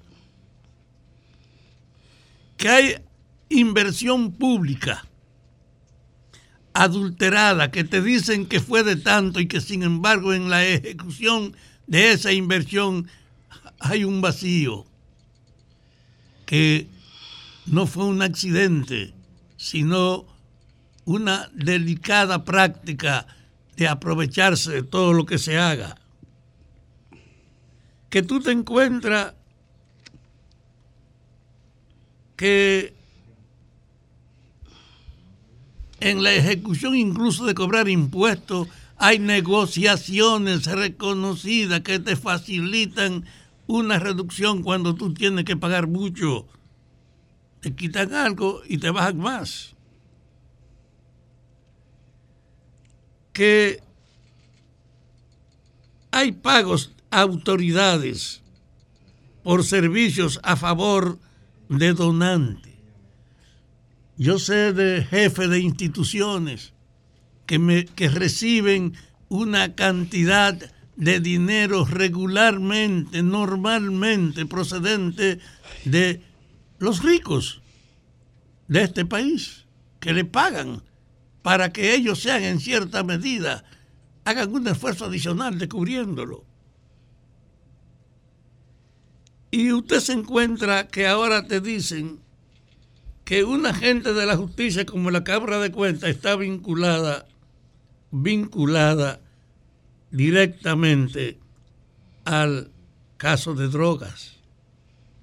Entonces, cuando tú ves que aparecen la variedad de acusados, te das cuenta que la cuestión de la corrupción es algo generalizado en la práctica del gobierno.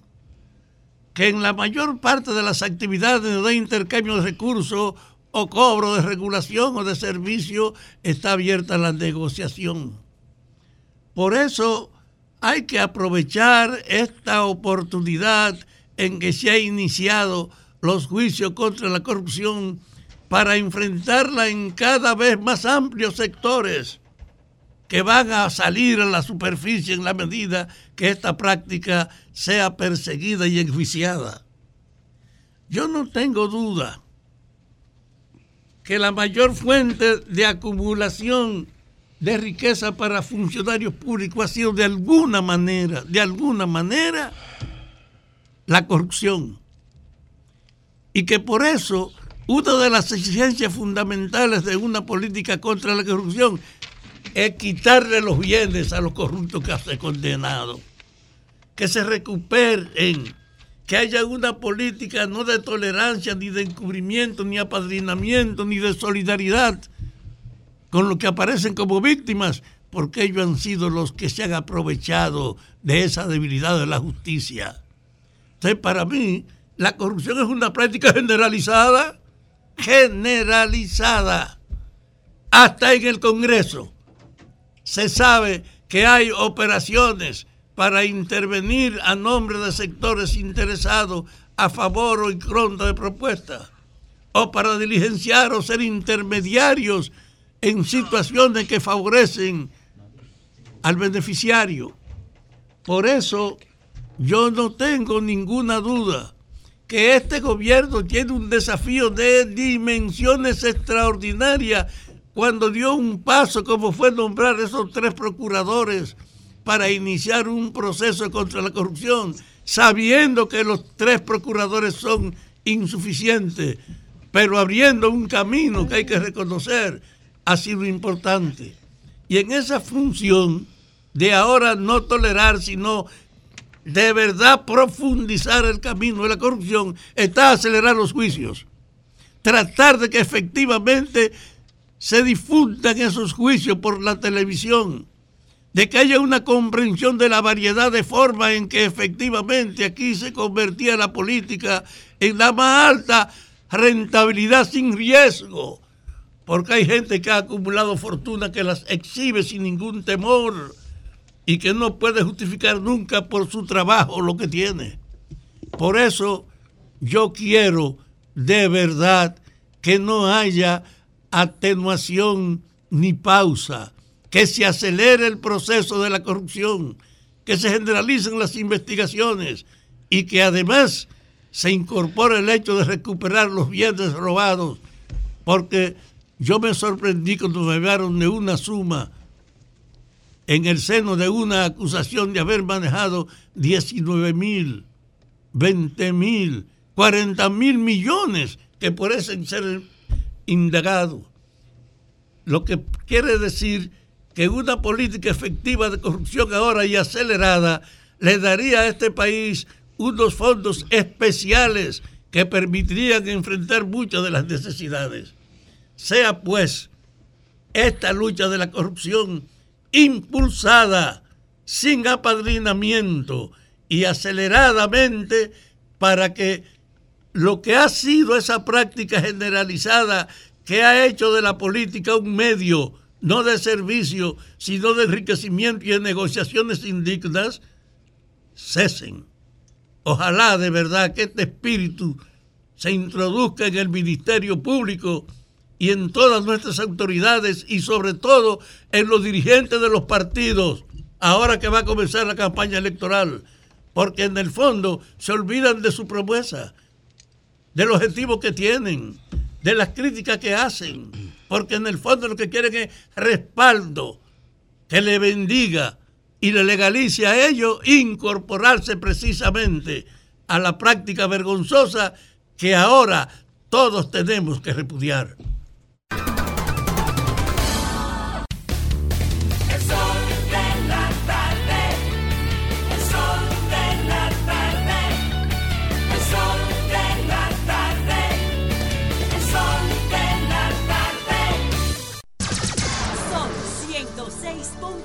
Son 106.5.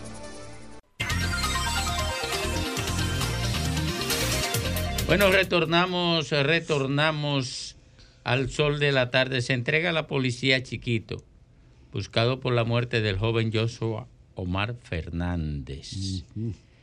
Eh, Tú sabes, bueno, tú sabes, ampliando eso, eh, eh, la información reciente, Domingo, de que ese jovencito, para llamarlo por su nombre, que es bueno decir las cosas por su nombre en estos tipos de casos, Wesley Vincent Carmona, el doctorcito, eh, bueno, mandó a lavar el carro donde se, donde se cometieron los hechos y a esconderlo también, según algunas informaciones. O sea que- Aparte de que de su celular fue que se pidió el taxi para recogerlos, para dar una vuelta, recogerlos a él y a otro compañero y después ir a otro lugar a recoger a un tercero.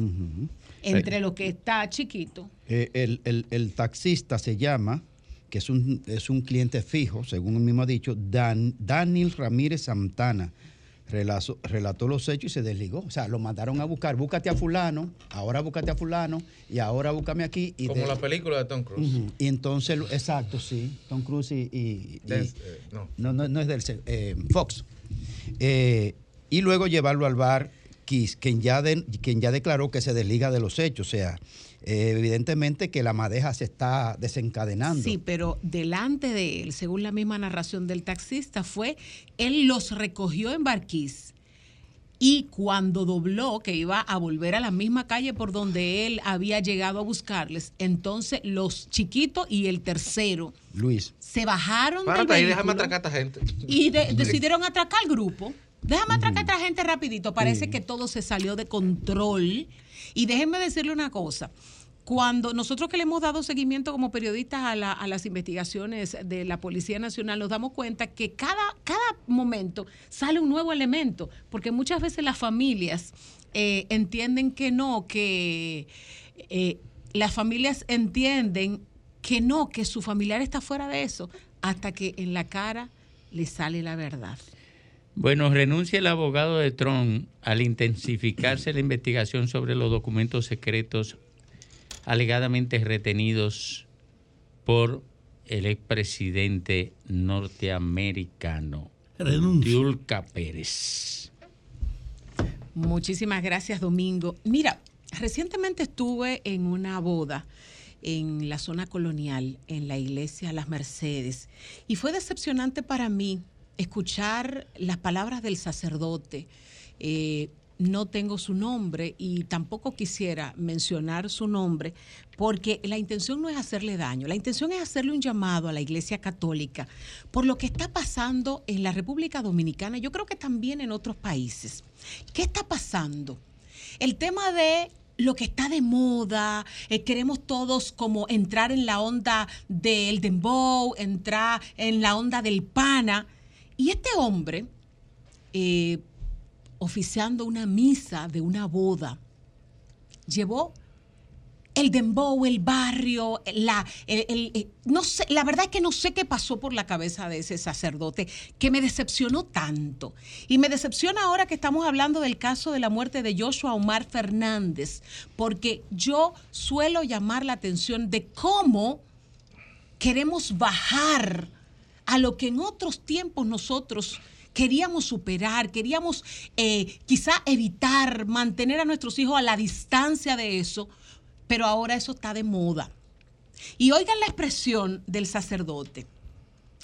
Cuando el sacerdote está haciendo, eh, dándole el mensaje a la pareja, dice, no porque eh, ustedes tienen ahora que van a ser va- se van a convertir en uno. Ustedes tienen que saber que van a ser un hogar. Pero mañana fulanita va a querer darle una puñalada a fulanito y después manganito. Mira, no te, no te rías. La iglesia. Te lo juro, te lo juro. Y el sacerdote, a una pareja que se ama, que fue a esa iglesia a, a- a enseñar su amor ante Dios y a unir sus vidas. Y el mensaje de este sacerdote para estar en onda es, no porque si mañana ustedes discuten, fulanita va a querer darle una puñalada a fulanito y fulanito después va a venir y le va a dar una cuchillada manganita. Los que estábamos ahí, sencillamente abrimos los ojos. O sea, ¿qué está diciendo? Pero peor aún, señores, cuando tú te quieres casar, sobre todo por la iglesia, tú quieres esa homilía, tú quieres esa ceremonia, esa ceremonia formal, bonita, clásica, respetable. Tú no quieres lo que hizo ese sacerdote en la iglesia de las Mercedes. Cuando una de las expresiones más importantes en una boda es cuando usted dice, los declaro marido y mujer, puede besar a la novia. ¿Ustedes saben lo que dijo ese sacerdote? ¿Qué dijo? Fotógrafo, ven acá, tú eres el fotógrafo principal, ponte adelante. Eh, fulano, mete mano. O sea, ¿qué es esto? ¿Qué le pasa, señor? Primero, eso fue, yo fui como invitada. Pero si yo hubiese estado, si yo me hubiese estado casando, yo detengo la ceremonia y le digo, usted es un falto de respeto. Usted no está en el barrio. Usted no está en la fiesta del dembow. Usted no está en el tigueraje. Usted está en otro lugar. Y no estoy, señores, no estoy diciendo, ni estoy criticando al barrio, ni a la gente del barrio, ni a la gente buena del barrio que defiendo todos los días en este programa. Estoy defendiendo que si no nos revisamos como sociedad, ya nos están llevando la vulgaridad a una ceremonia tan importante como una boda. Ya los sacerdotes quieren estar con el power, quieren estar en moda, quieren usar la jerga del barrio. Pues no, no se la acepto. No todo el mundo quiere la jerga. No todo el mundo habla así. No todo el mundo quiere la vulgaridad en sus estamentos de la vida. No. Y a la iglesia católica que sepa que cuando se hace una ceremonia de bodas, el que elige esa opción es porque quiere lo que conoce. No quiere que un sacerdote venga a vulgarizarle su boda, a bajarle el nivel a su boda, a barrializarle su boda, a meterle las palabras del dembow a su boda. Para mí es inaceptable. Y ojalá, y la gente de la iglesia de las Mercedes, ojalá y la iglesia católica llame a sus sacerdotes y le diga que quien elige ese tipo de ceremonial quiere formalidad, quiere respeto. Eso es lo que queremos. No en todos lados queremos la jerga vulgar que nos están metiendo por boca y nariz diciendo que eso está bueno. Y por eso tenemos casos como el de Joshua Omar Fernández, porque los muchachos ven que lo que quieren es ponerse el tenis caro, lo que quieren es andar en la moda, lo que quieren es que la bandita le haga el coro.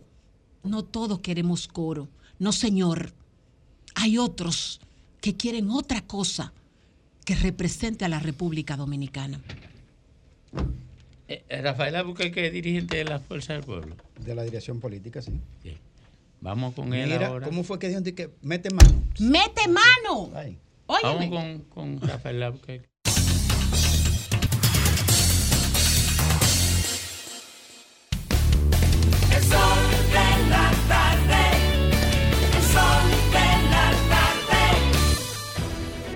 Sol 106.5, la más interactiva. Una emisora RCC Miria. El sol de la tarde. El sol de la tarde. El sol de la tarde. El sol de la tarde. Sol 106.5.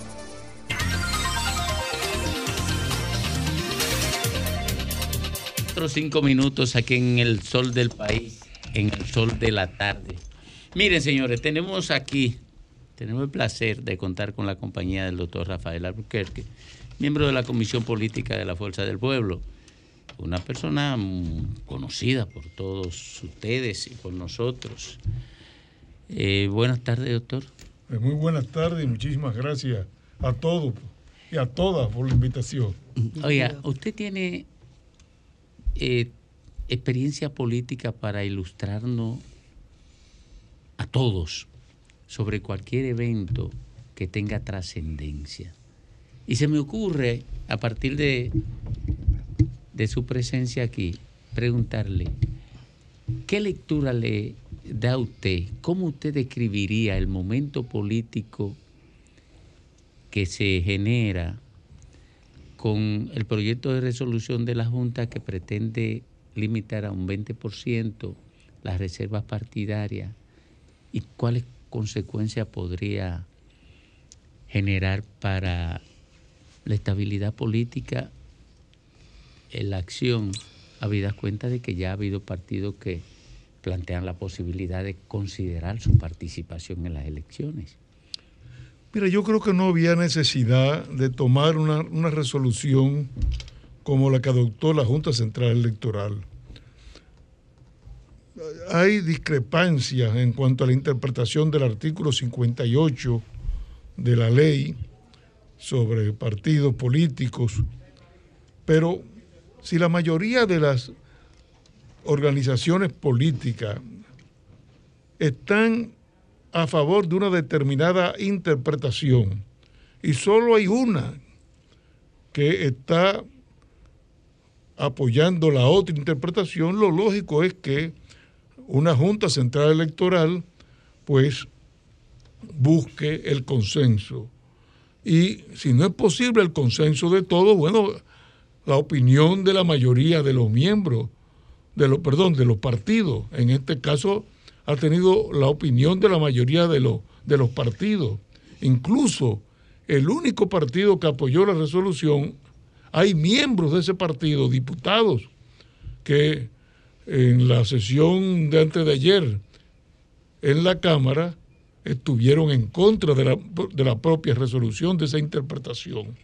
Porque el artículo 58, la redacción que da, es una redacción que puede ser interpretativa en una forma o en otra, perfecto, lo acepto como abogado, como jurista, pero la Junta tiene que buscar el tratar de buscar el consenso, tratar de buscar la armonía, no crear ruidos innecesarios, porque su papel es organizar, organizar con éxito el triunfo, el, el triunfo de unos comicios, sea cualquier partido, no importa el que gane. Para la Junta lo importante es que tenga éxito y que su misión pueda ser coronada con el respaldo y el apoyo de toda la población. Y hay un precedente, el, caso de, del voto electrónico. Hace cuatro años se empeñó la Junta a pesar de las objeciones que se hacían. Bueno, y al final, ¿qué sucedió?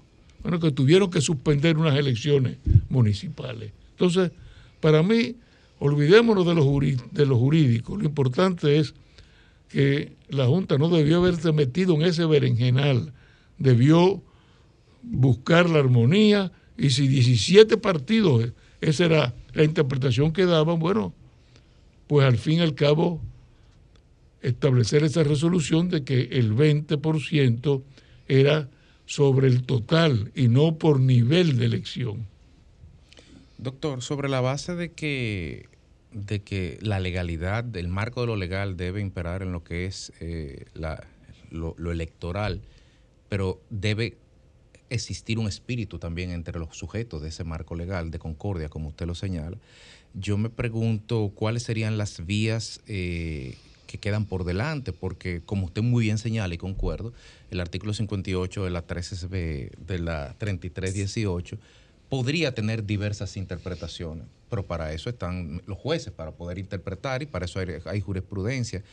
¿a quién habría que acudir para obtener una interpretación? Bueno, lo primero es... En el supuesto de que la reconsideración... Lo primero es la reconsideración. Se solicitó la, recon- la reconsideración, hay que esperar la decisión, la decisión ahora de la Junta Central Electoral. Si no reconsidera, habrá que impugnar esa resolución ante el Tribunal Superior Electoral. Y el Tribunal Superior Electoral, entonces ahí, ve, ahí ya vendrá al final una instancia que puede ser en algunos casos la Corte de Casación, la Suprema Corte, si el tema no es constitucional y si el tema es constitucional, pues se va al Tribunal Constitucional. Doctor, ¿usted cree que hay posi bueno, pensando en escenarios, ¿no? Eh, si los primeros escenarios no funcionan, ¿cree usted que eso puede ter- terminar, llevar al país a una crisis política? Yo creo que hay la madurez suficiente para tratar de, de- evitar esa crisis política que a nadie conviene, a nadie conviene, al país no le conviene.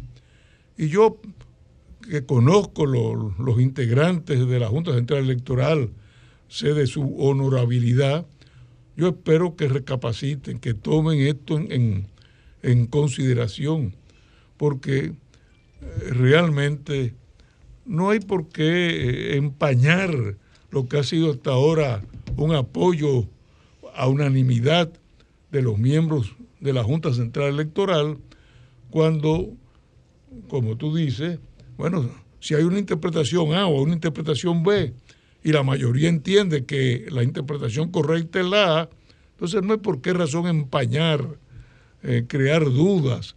Ya comienzan a decir, ah, no, esto se hizo porque eh, el gobierno lo decidió. Entonces no hay necesidad de, de poner en, en esa situación a los miembros de la Junta Central Electoral cuya honorabilidad todos conocemos. Doctor, doctor Rafael Alburquerque, un honor tener un dominicano, disfrutar de su permanencia en la política.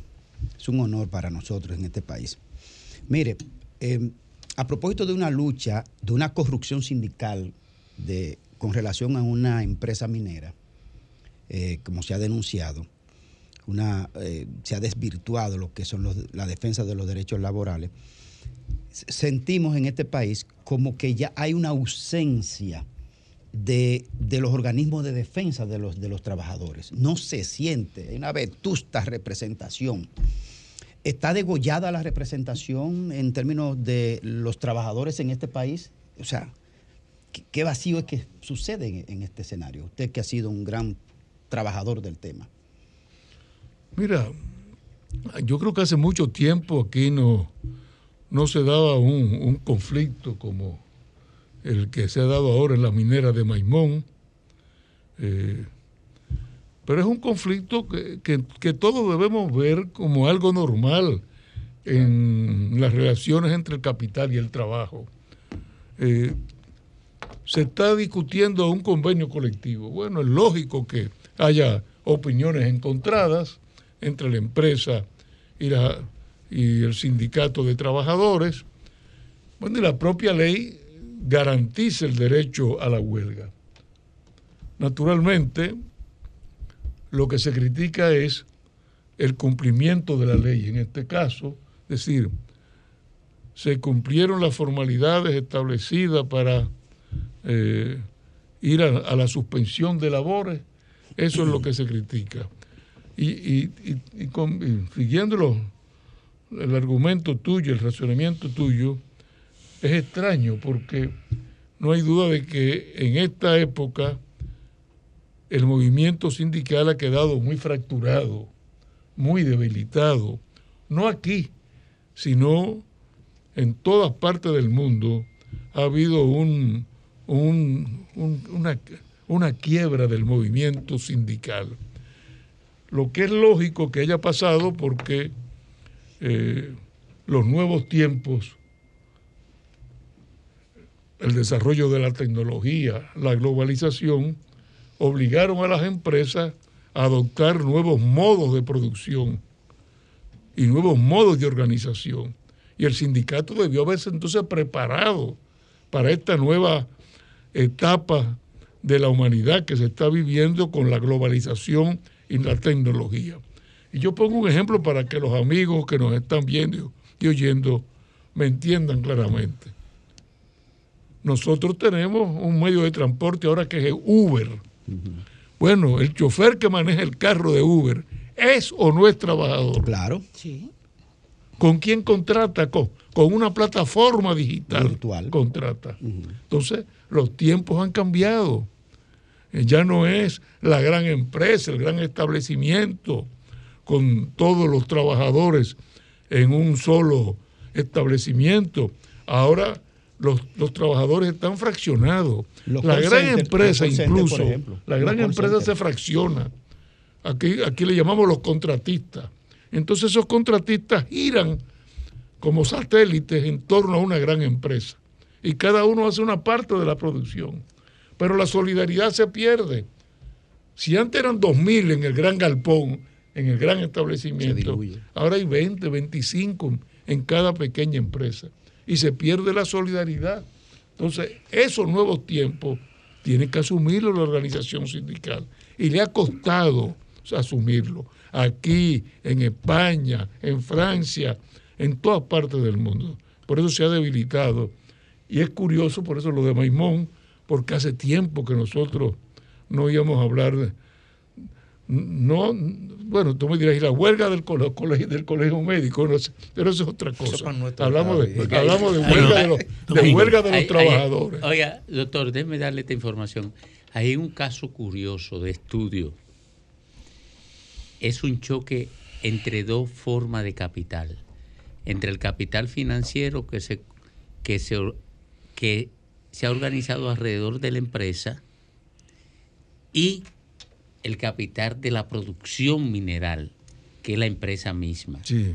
O sea, ahí hay un problema de intermediación financiera eh, relativamente informal porque es el, ma- el manejo que hace una financiera que negocia con los trabajadores para garantizar presión a la empresa para que le otorgue un mayor nivel de bonificación. Es extraño, ojalá y eso se, se estudie con precisión. Doctor, Perdóname, doctor, Jovine. eh, disculpa, Fafa. eh, volviendo a lo de la resolución, al artículo 58 de la 3318. A Yo- ti, no, a ti no más te interesa lo electoral. no, no, no, no, no, me, me interesa por, por una pregunta y, y por favor no, no crea, bueno, yo no soy, No, ni, no, siquiera, no soy ni siquiera, es que- una no tengo nivel para tirarle un No, gancho. una broma, una broma. Pero le- lo que me, me llama es la, la atenci- eh, atención, la lógica interpretativa de, de los partidos que se oponen a esta resolución 1323, porque yo leí un artículo que me pareció correcto de Cristóbal Rodríguez el pasado lunes, imagino que usted lo leyó también, donde él hablaba que esta reserva era una provisión del legislador para impedir el avasallamiento de los partidos políticos al interno de las organizaciones y que por lo tanto restringieran los derechos de participación de sus miembros. ¿Por qué digo esto? Porque si se utilizara la interpretación que plantea la Fuerza del Pueblo, el PLD y los demás partidos de los opos- opositores, donde quieren interpretar el 20% de la totalidad de la reserva, si cogemos 32 senadores, 190 diputados y 158 alcaldes, son 380 cargos electivos, el 20% sería 76.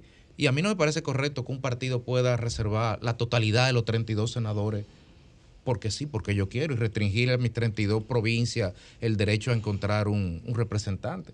O restringir 76 diputados, porque si es la totalidad, yo determino dónde yo ubico el 20% de la totalidad. Pero es el mandato constitucional, hay libertad interna en una organización política. Uno lo distribuye como uno entiende que debe, que debe distribuirse. Uno, uno puede llegar a acuerdos eh, a nivel de municipio, a nivel de, de distrito municipal, a nivel de senador, a ni- a nivel de diputado. O sea, yo, yo lo que no veo es por qué tú vas a impedir decir, no, tiene que ser eh, un 20% por cada nivel. ¿A dónde lo dice? El artículo 58 no habla de nivel, dice de todos, de todas las candidatas, de todas las nominaciones. De la. Habla. Entonces ellos dicen, ah, no, pero dice de todas las nominaciones de senadores, diputados, sí, pero no te dice por cada nivel, no lo dice. Entonces, bueno, ahí viene el problema de la, de la interpretación. Pero a mí me parece, me parece totalmente lógico Doctor, Ahora- ¿no, será, ¿no será que la Junta también está haciendo una previsión frente a lo que se han convertido los partidos políticos, que se han convertido en escenarios que dominan dos o tres? Y esos dos o tres entonces determinarían quiénes sí califican. eh, eso, por supuesto, dependiendo de sus propios intereses. ¿No será previendo eso? Porque eso está pasando en el PLD, donde Danilo Medina es quien decide. La fuerza del pueblo, al final de cuentas, Leonel Fernández es que decide. El Partido Revolucionario Moderno ya es un poquito menos, menos estructurado en ese sentido, pero los demás, todo el mundo a una cabeza le, o sea, le deja prácticamente toda, toda, toda esa oportunidad de decisión. ¿No será eso? No, no, está, está totalmente equivocada. Leonel Fernández podrá ser el líder del partido, pero Leonel Fernández no decide quiénes son los candidatos en cada municipio, en cada distrito municipal, en quién va a ser candidato a senador. Nosotros tenemos primarias internas y son los compañeros y las compañeras los que desean ser candidatos se inscriben. Incluso tenemos ya las, listas abiertas para, para que los compañeros y las compañeras se inscriban y en base a los que se inscriben, entonces se hacen las elecciones primarias. de- Doctor, pero en su otrora partido, hasta los mismos eh, miembros de ese mismo partido han denunciado que no hay tal libertad de, de que decida la militancia quien les representa. Pero y Leonel Fernández es un voto. Se va, se va a votar. Y, y, y y las, las ¿Y bases en el del- PLD pasa lo mismo? Yo, yo hablo de, de la fuerza del pueblo. a mí no me interesa, lo- sí, la- a mí no sí, me pero- interesa el sí, viejo pero usted partido. tiene la vida ente- usted tenía la vida entera en el No, PLD, no. doctor. No, no. eh, Doctor, allá, pero- allá se decide. Doctor. Las bases del partido decidirán. Permítame, su análisis acerca de la, de- del debilitamiento del proletariado a nivel global también ha pasado con la idea de los partidos. Hay una degradación del funcionamiento partidista ahora mismo. Ahora mismo estamos hablando de la, de la corrupción. ¿Y usted se imagina que en un proceso donde saca a la superficie de la sociedad el mal de la corrupción, no se ha convertido en un tema de la abrumadora cantidad de esos partidos, sino que el tema es que no haya una ejecución de un artículo que se hay duda de interpretarse, de que se pueda organizar una alianza con el 20% por cada sector de las elecciones. Por ejemplo, ustedes están apelando a la institucionalidad, criticando la decisión que la Junta ha expresado que respalda. Y van a seguir recurriendo a la institucionalidad porque van a ir al Tribunal Constitucional. Si en definitiva ignoran la demanda de ustedes, está contemplado que ustedes se retirarían de las elecciones. Vamos a suponer que si se acepta, bueno, se aceptó. Si se rechazó, también se rechazó. ¿Por qué? Porque la decisión de un tribunal hay que respetarla. Y nosotros, si defendemos la institucionalidad, tenemos que respetar la decisión de un tribunal. No solamente del constitucional, de cualquier tribunal de la República. Porque nosotros, si defendemos la institucionalidad, tenemos que luchar precisamente por el fortalecimiento de los distintos poderes del Estado y de los distintos órganos extrapoderes. O sea que tendremos, tenemos necesariamente que respetar lo que decide el Pero hay una alternativa. Ustedes se oponen una cantidad de partidos a la aplicación de esa ley que autoriza un 20% de negociación. ¿Tienen una alternativa? Constituyanse ustedes en una unidad superadora de ese 20%.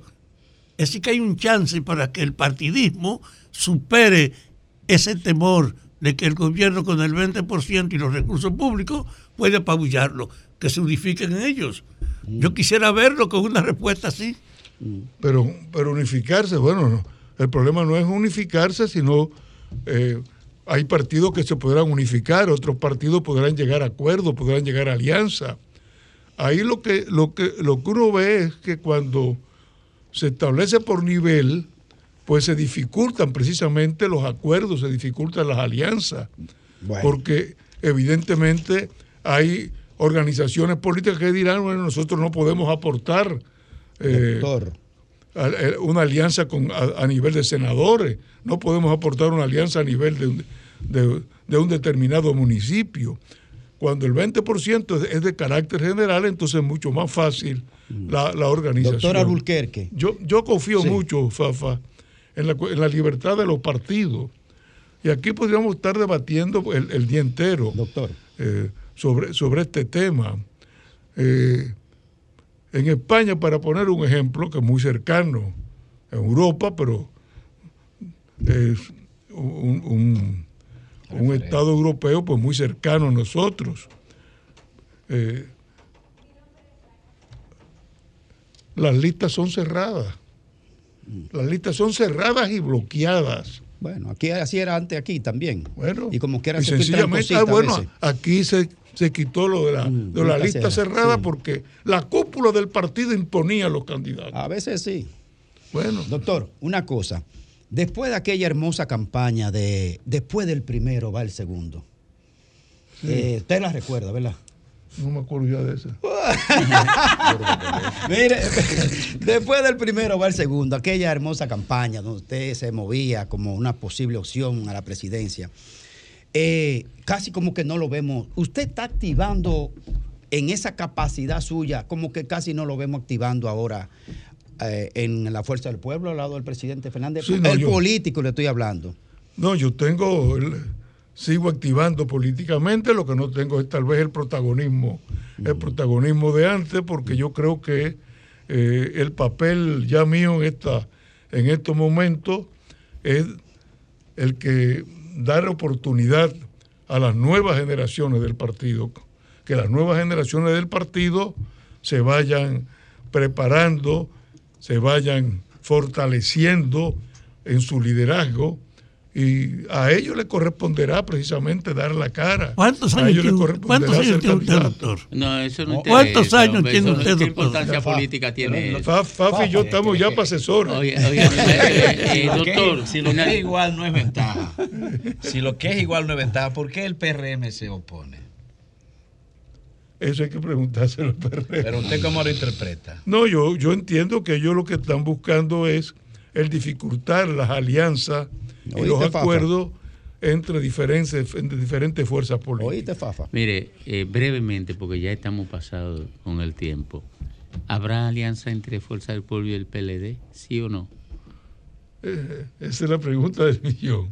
Bueno, mira, pues. mira, nosotros creamos ya una comisión, constituimos ya una comisión con la finalidad de entrar en contacto con otras organizaciones políticas. Esa comisión apenas ha iniciado sus trabajos.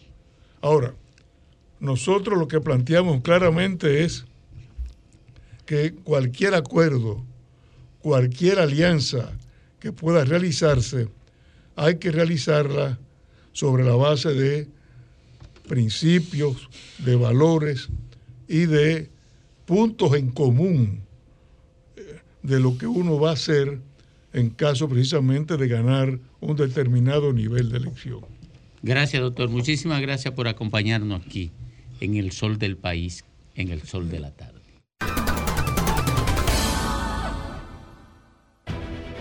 Sol 106.5, la más interactiva.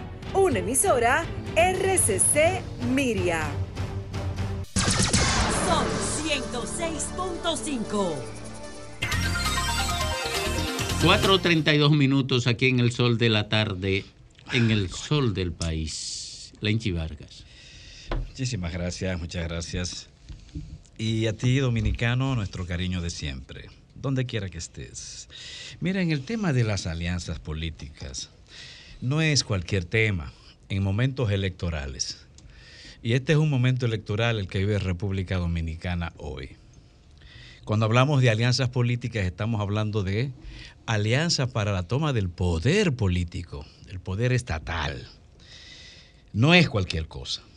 De ahí la importancia de la discusión que se está dando acerca del tema este de la, la cantidad, el por, el porciento de reserva de candidatura para los partidos.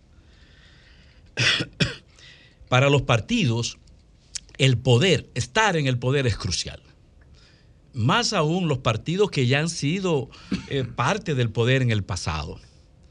no llegar al poder es un gran peligro, es uno de, los grandes peligros que eh, acechan a los partidos de República Dominicana.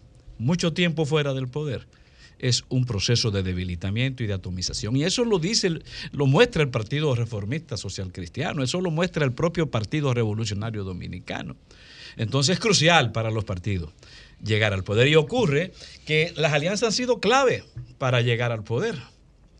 Las alianzas también su- suelen ser una suerte de fotografía del momento político en un país determinado, de cómo se alinean las fuerzas políticas, las tendencias políticas en un momento determinado. De hecho, en República Dominicana ha sido con alianza que los partidos han ganado las últimas seis elecciones, por lo menos en primera vuelta, ¿no?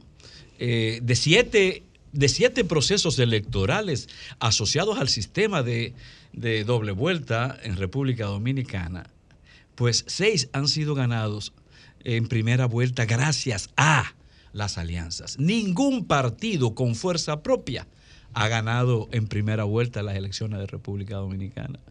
Ni siquiera Peña Gómez, que fue que era todo un coloso político, ni siquiera Peña Gómez pudo lograrlo en la primera ocasión en que se inauguró ese modelo de doble vuelta. Las alianzas, por lo tanto, son claves en la vida del de, el país, en la estabilidad política también del país.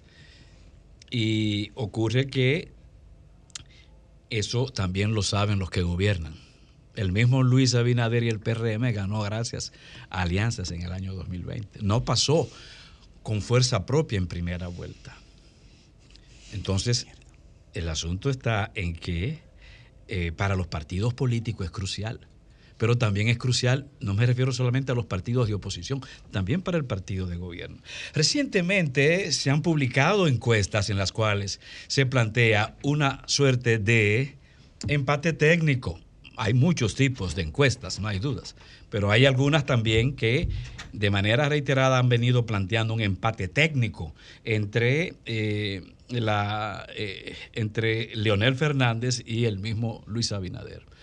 Y no hay duda de que la voluntad de alianza, la voluntad de crear un gran frente político opositor, también amplía cada vez más la voluntad, la espiritualidad en favor de las fuerzas opositoras. Recuérdese que se viene, la misma oposición viene denunciando que el gobierno ha venido desarrollando una serie de acciones destinadas a cooptar síndicos y otras autoridades electas. Cooptar síndicos, incluso ya algunos se han pasado a las fuerzas oficiales, oficialistas. Quizá por aquella idea de que sin febrero no hay mayo, una idea, una consigna totalmente errónea, una consigna carente de, de, sustento científico, que no hay mayo sin febrero, totalmente falso. No olvidemos tampoco que hay también en el espectro un temor, un, un, una preocupación por la inversión, la altísima inversión que el gobierno dominicano está haciendo con eh, la publicidad, en la publicidad, en la propaganda. Ya Finjus, Finjus, que podemos poner fuera de toda duda política, por lo menos a favor de la oposición, ha planteado que los niveles de gasto en publicidad por parte del gobierno prácticamente superan a los de anteriores gobiernos. Y este es un año electoral, entonces es normal que los grupos, los partidos políticos operen en función de esa meta de gran alianza. Porque de lograrse esa, esa gran alianza, finalmente las posibilidades de que, que la reelección gane son muy remotas. O sea, en las proyecciones políticas que se hacen, una gran alianza oposito, opos, opositora puede llevar a la derrota, la reelección del de gobierno del presidente actual y la ganancia del Partido Revolucionario Moderno.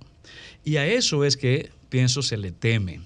Y en gran medida, en la, en, en la medida en que para las fuerzas opositoras esto es vital en términos de ganancia electoral, también es crucial para eh, el oficialismo evitar que estas fuerzas se agrupen porque definitivamente la historia se reescribirá con esa gran alianza. Y también por esa razón se va a tratar de sabotear.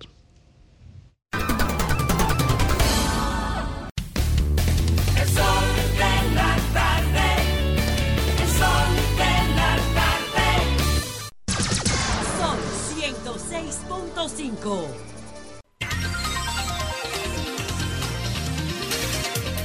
Retornamos, retornamos al sol de la tarde a las 4.38 minutos cuando presentamos a Kramer Méndez. Gracias, Domingo.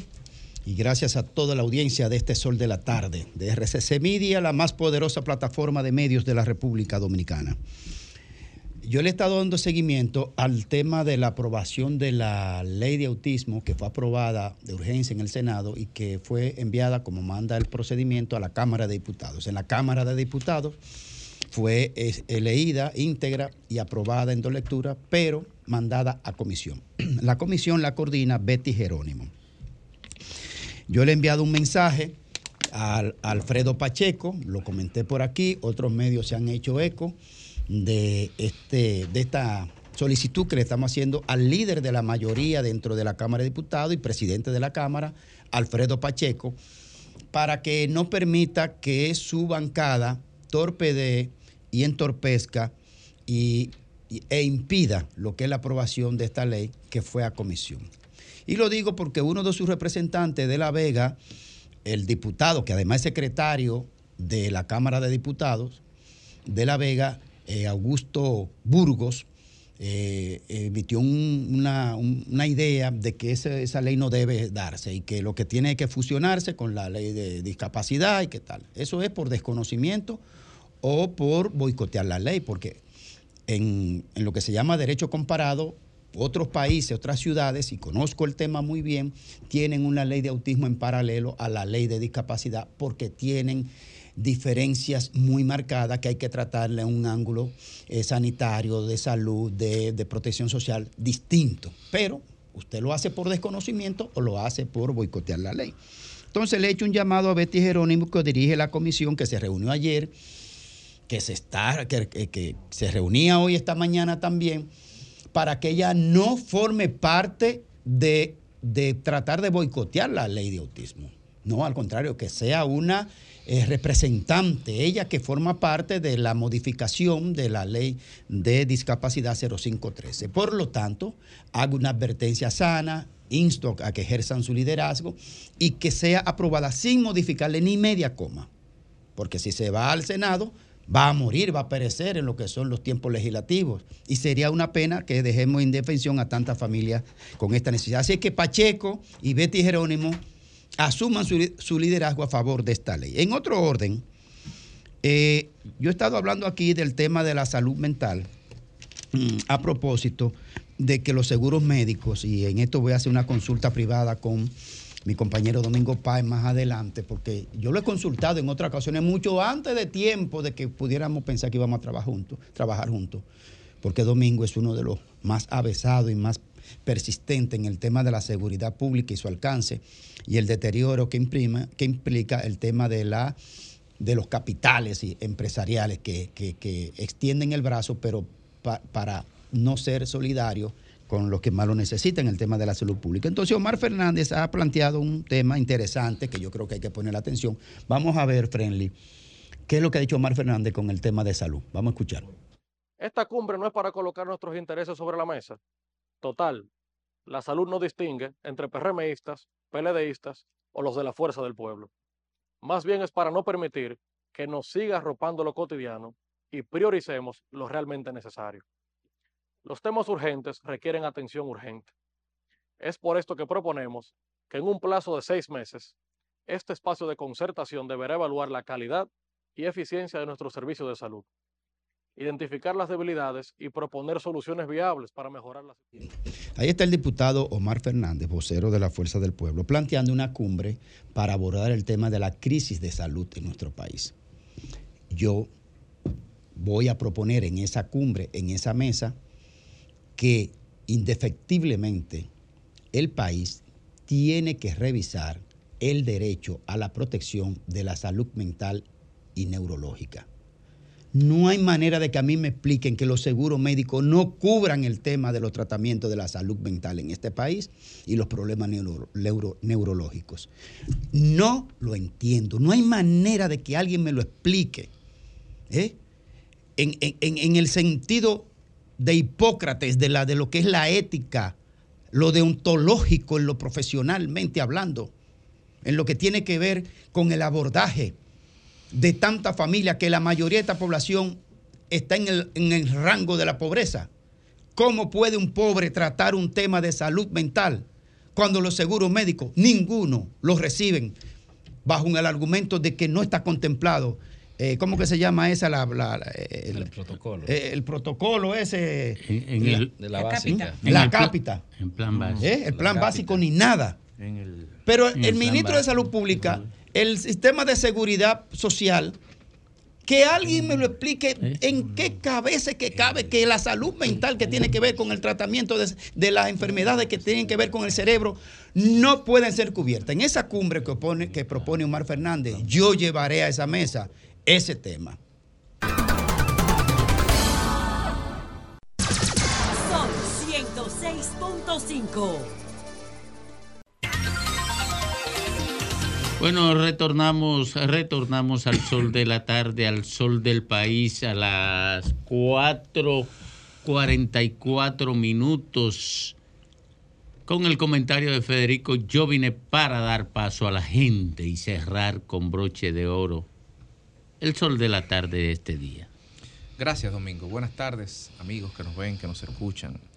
El pasado lunes estuvimos hablando en hora de la tarde en ocasión de que la empresa minera Cormidón anunciara el cierre de operaciones por un conflicto que tenía con, con el sindicato de empleados, un conflicto derivado básicamente de que el sindicato esperaba que fueran abonados, pagados por concepto del, del bono establecido en el código laboral y en el acuerdo de la empresa con el sindicato, los bonos correspondientes al periodo 2022, los cuales no satisfacían las expectativas iniciales, toda vez que la empresa había simplemente tenido ocho meses de operaciones el año pasado.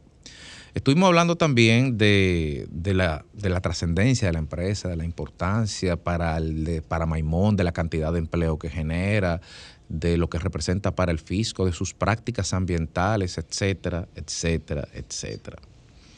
En el día de ayer, en la República del Caliesaje Dominicana, se filtró en las redes sociales un audio que fue reproducido por medios, por medios destacados y también por cuentas de influencers, cuentas y, y alimentado por el morbo de las redes, evidentemente. Un audio donde se escuchaba supuestamente la voz de la gerente financiera de esa empresa dando supuestamente instrucciones al encargado de seguridad de esa empresa. Y digo supuestamente porque yo escuché los audios, como lo puede escuchar ahora mismo cualquier persona que entre a las redes sociales y los busque, pero como yo no puedo dar fe de que esas voces que escuché se corresponden a, a los nombres que, ostentan esos cargos dentro de esa empresa. Partiendo de la premisa de que eso sea cierto, que no lo puedo asegurar, a mí en realidad no me espanta la intervención. Eso es natural en este país. De hecho, aquí se está discutiendo el tema de Pegasus, cómo se compra una barra de mantequilla en un colmado. Eso es normal. Eso es un negocio. Se ha denunciado varias veces aquí y eso lo sabe aquí todo el mundo, comenzando por quien tiene que saber lo que es el DNI. A mí lo que me espanta es el contenido de la información, el contenido del audio. Porque evidencia, primero, que la corrupción no es pública, pero ni remotamente. La corrupción es privada, porque la corrupción es algo in- inherente a la naturaleza del ser humano. Porque el problema de este país no es la corrupción, nunca lo ha sido. El problema de este país es la impunidad. Ahí es que está el problema. Esa es, la herida que, que tiene la hemorragia, que tiene desangrado este país. Eh, esta componenda en la cual se escucha la voz de una gerente financiera indicarle al encargado de seguridad de la empresa que tiene que decirle al secretario general del sindicato tal y tal cosa para que se arme una huelga y que es importante que se generalice un conflicto de manera tal de que la empresa se viera imposibilitada de cumplir el pago del parcial de los bonos me parece que a finales de abril, y cuando el de seguridad le dice, ¿y por, y por qué? Ah, porque si nosotros no pagamos, entonces tendríamos que ser pagar una multa. Es decir, que la gerente financiera de esta empresa no es solamente que está en componenda y no solamente se está liderando desde dentro todo un plan dirigido a obligar a la empresa a pagar un- una- unas bonificaciones que no tiene, porque por, Dios estás manejando los números, lo tiene ahí, sino que también estás, y esto es lo más grave, lo más risible y lo peor, estás instrumentalizando a un sindicato y estás desvirtuando su función real, que es la de proteger los intereses de los trabajadores y la mejoría, y lo estás instrumentalizando para que ese sindicato, cual caballo de Troya o cual preservativo, sea el que golpea a una empresa para tú conseguir más beneficios. ¿Y por qué? Bueno, porque el promedio de los salarios ahí es 73 mil pesos en esa empresa. Y yo me imagino que la gerente financiera de esa empresa no gana 73 mil pesos. Es decir, que si el plan se hubiera dado, se replica a lo interno de la propia estructura del- delictiva, por, cabría quizás utilizar este adjetivo, eh, se replica la desigualdad del capitalismo. Aquí hay muchas cosas por donde cortar. Aquí se ha violado un código de ética empresarial. Uno de los valores que sostiene la banca, que es la actividad más rapaz y más eh, ejemplificante de lo que es el capitalismo voraz y salvaje. La banca se fundamenta en la confianza. El sostén de la banca es la confianza. El sostén de todo es la lealtad. Y cuando usted trabaja en una empresa en determinados niveles, usted firma códigos deontológicos y usted firma documentos donde se compromete a hacer y no hacer. Pero aquí se ha llegado a un nivel de descomposición tal que las personas que están dentro de la empresa están torpedeando y saboteando las labores de una empresa, poniendo en peligro 780 empleos y ni siquiera es tras un fin político. Porque si fuera un fin político de un partido que está operando una... No, no, no, no, no, no. Es alguien que quiere que le paguen un dinero y es capaz de anteponer los intereses personales primarios a los intereses de la empresa a la cual se debe, a la que le paga, y del colectivo de empleados, de hombres y mujeres que viven ahí, que trabajan de eso y que dignamente llevan el pan, mucho pan a su mesa. Qué bueno que la verdad sale a flote. Qué bueno que en el día de hoy también la Corte de Trabajo de La Vega haya dictaminado que se tiene que restituir las acciones eh, de trabajo en esa empresa, que los empleados tienen que ir a trabajar bajo las condiciones pactadas, porque sus- esa suspensión era ilegal y se evidencia ahora las razones. Qué bueno que eso sale a flote también, porque así podemos ver en dónde anida también la traición, en dónde anida la corrupción, y eso que sea un espejo en el cual se tengan que mirar todas las empresas de la República Dominicana, porque esto definitivamente que no es ni será un caso aislado.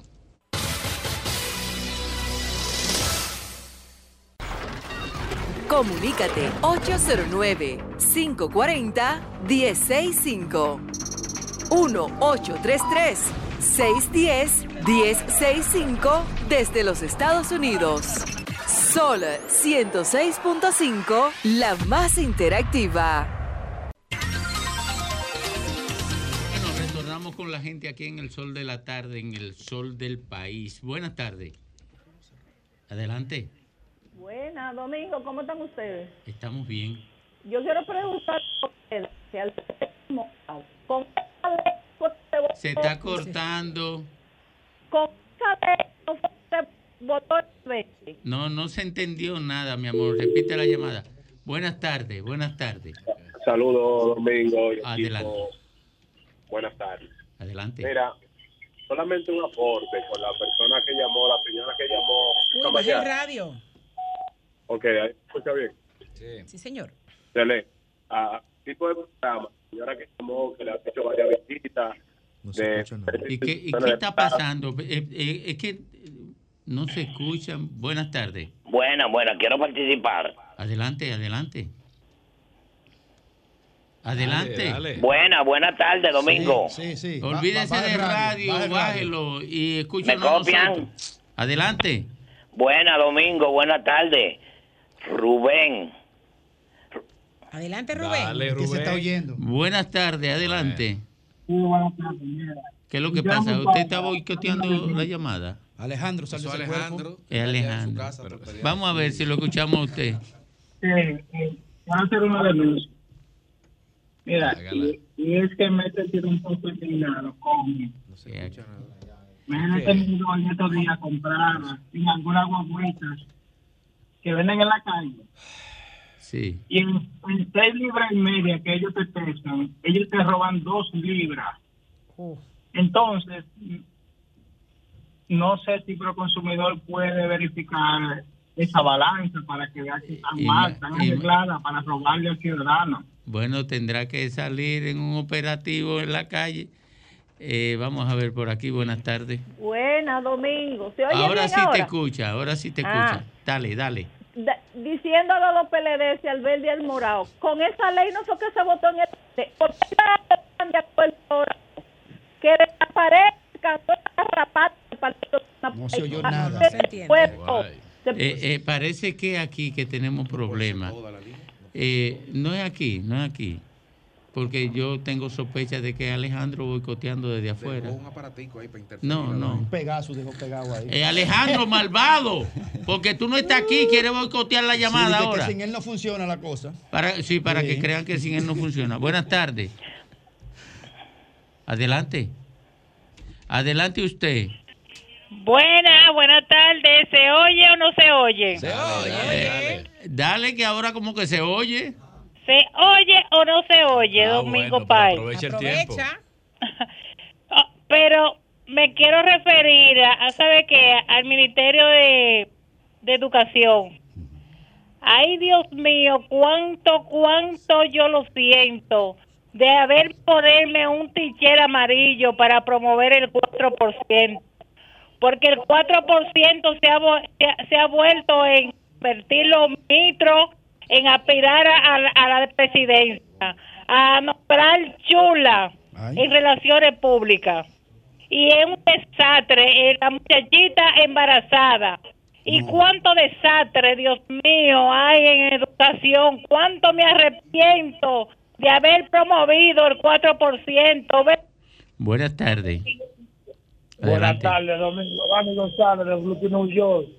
Sí, adelante, hermano. Domingo, Sí. eh, estamos cansados de decirle al director de, de, de Norte en Santiago que nos haga los pagos. ¿Cómo se llama? Cueto. Nosotros teníamos compromiso con ese dinero con No pagarle al sacan Banco de. Reserva. Y nosotros no le brindamos un servicio al de Norte. Le vamos a Y poner de- el nombre. No se Eh, llama Cueto. Alejandro. Cuesta arriba. Ahora Alejandro, el malo. Ahí Alejandro Magno, Alejandro, el que canta, con, ¿cómo Fernández. se llama? Alejandro Fernández y Alejandro el perverso, que boicotea la llamada Desde su casa. desde su casa. Ay, qué demonio, Alejandro, ¿el qué demonio. bueno? Ojalá y se quede en su casa para siempre.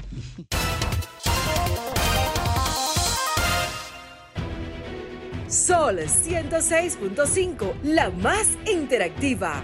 Una emisora RCC Miria.